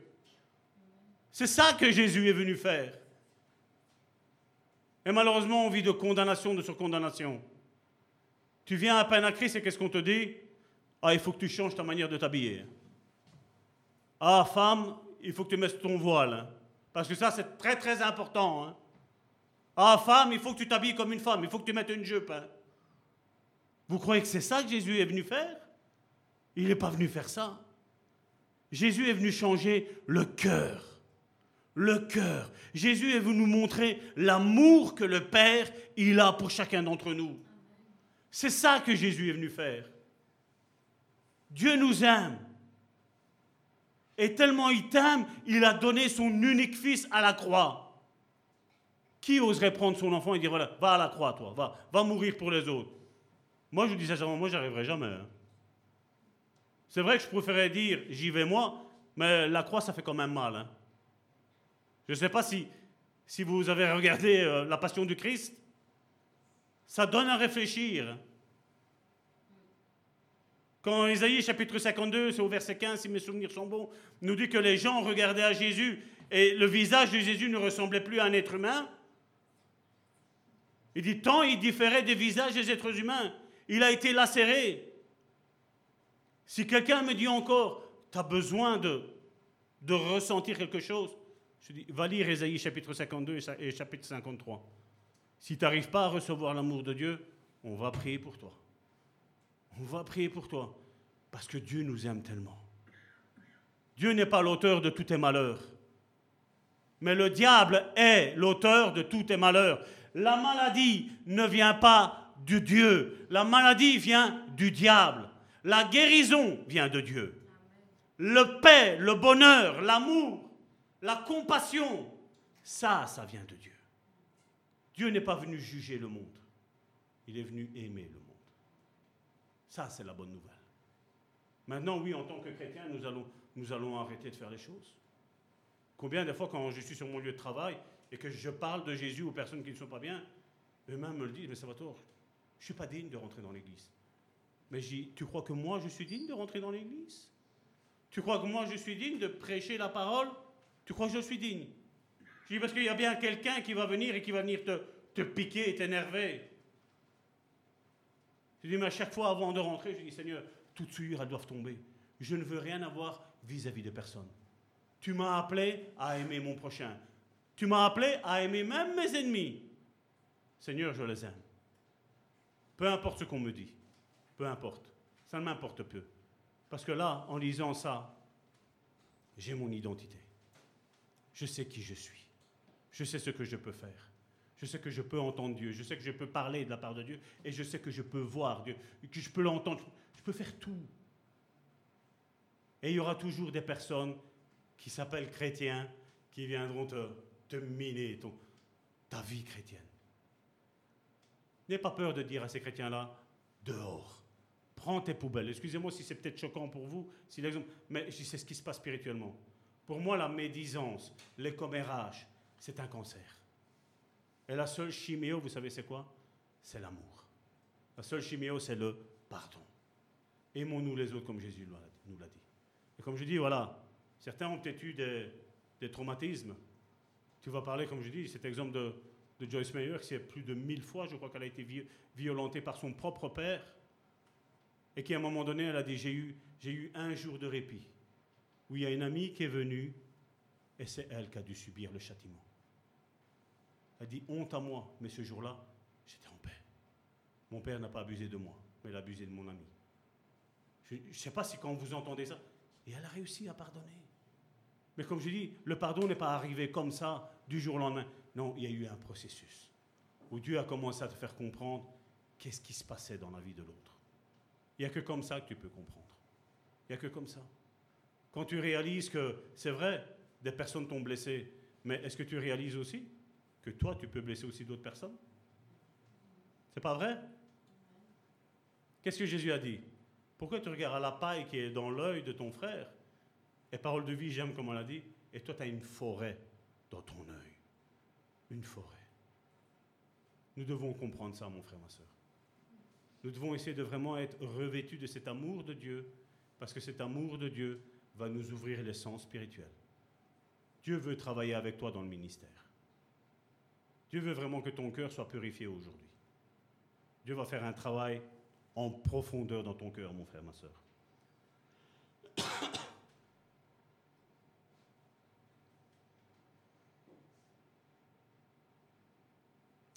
Verset 12. Prophétise donc et dis-leur, ainsi parle le Seigneur l'Éternel. Voici, j'ouvrirai vos sépulcres. Vous vous rappelez Lazare? Lazare qui était enfermé Qu'est-ce que Jésus a dit? Lazare, sors. Chacun met son prénom. Et Dieu te dit, sors. Sors de ta tombe. Sors de ton sépulcre. Parce que Dieu a fait devant toi, il a tracé un nouveau chemin avec un avenir et une espérance. Tout ce que tu as raté dans le passé, Dieu maintenant veut te faire réussir. Dieu veut te faire réussir. Ça, c'est la bonne nouvelle. Regarde ton voisin à côté, mais aussi devant toi ou derrière toi, et dis-lui, Dieu va faire réussir ce que tu as dans ta vie. Il va le faire réussir.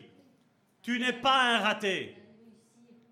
Tu es un homme et une femme de Dieu. Tu vas réussir, mon frère, ma soeur. Mais laisse-toi transformer par Dieu. Laisse-toi renouveler de l'intérieur. Laisse-toi guérir par Dieu. Si je me coupe, vous savez, généralement, qu'est-ce que je fais? Je demande à ma femme, Chérie, tu sais désinfecter Tu sais mettre un pansement?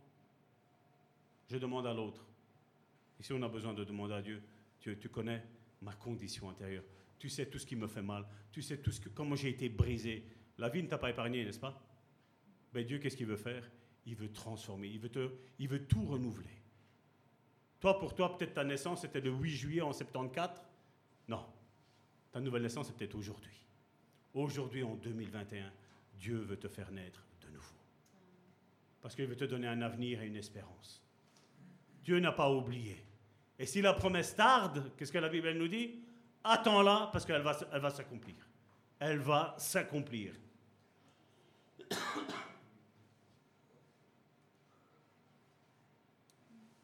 Je vous ramenais. fait chaud ici.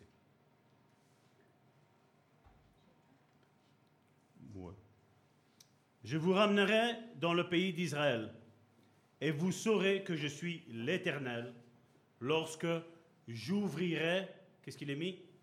J'ouvrirai vos sépulcres. Ça, c'est une parole où nous pouvons éprouver Dieu.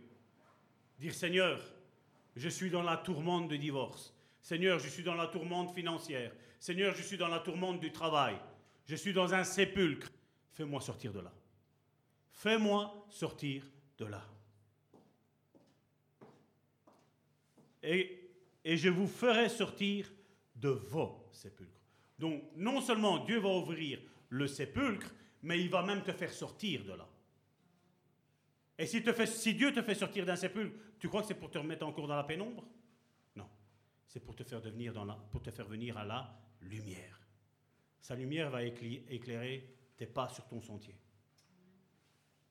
Je mettrai mon, esprit en vous et vous vivrez. Je vous rétablirai dans votre pays et vous saurez que moi, l'Éternel, j'ai parlé et j'ai agi, dit l'Éternel. C'est pas merveilleux? Alors on va se lever, on va clôturer là. Je vais appeler mes sœurs à venir.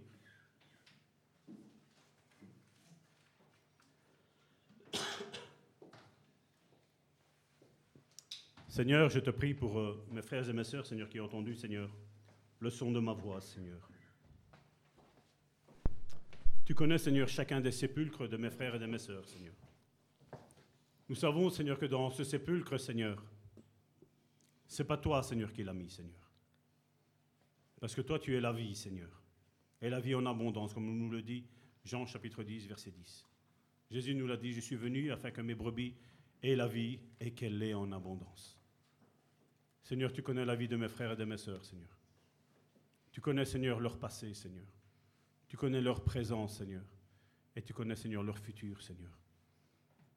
Seigneur, je te prie, Seigneur, de les aider, Seigneur, à comprendre, Seigneur, cette œuvre que tu vas faire avec eux, Seigneur. Que tu n'es pas venu, Seigneur, pour les, les culpabiliser. Tu n'es pas venu, Seigneur, pour les humilier, Seigneur, mais au contraire, Seigneur. Aujourd'hui, je sais que tu as parlé, Seigneur, à leur cœur, Seigneur.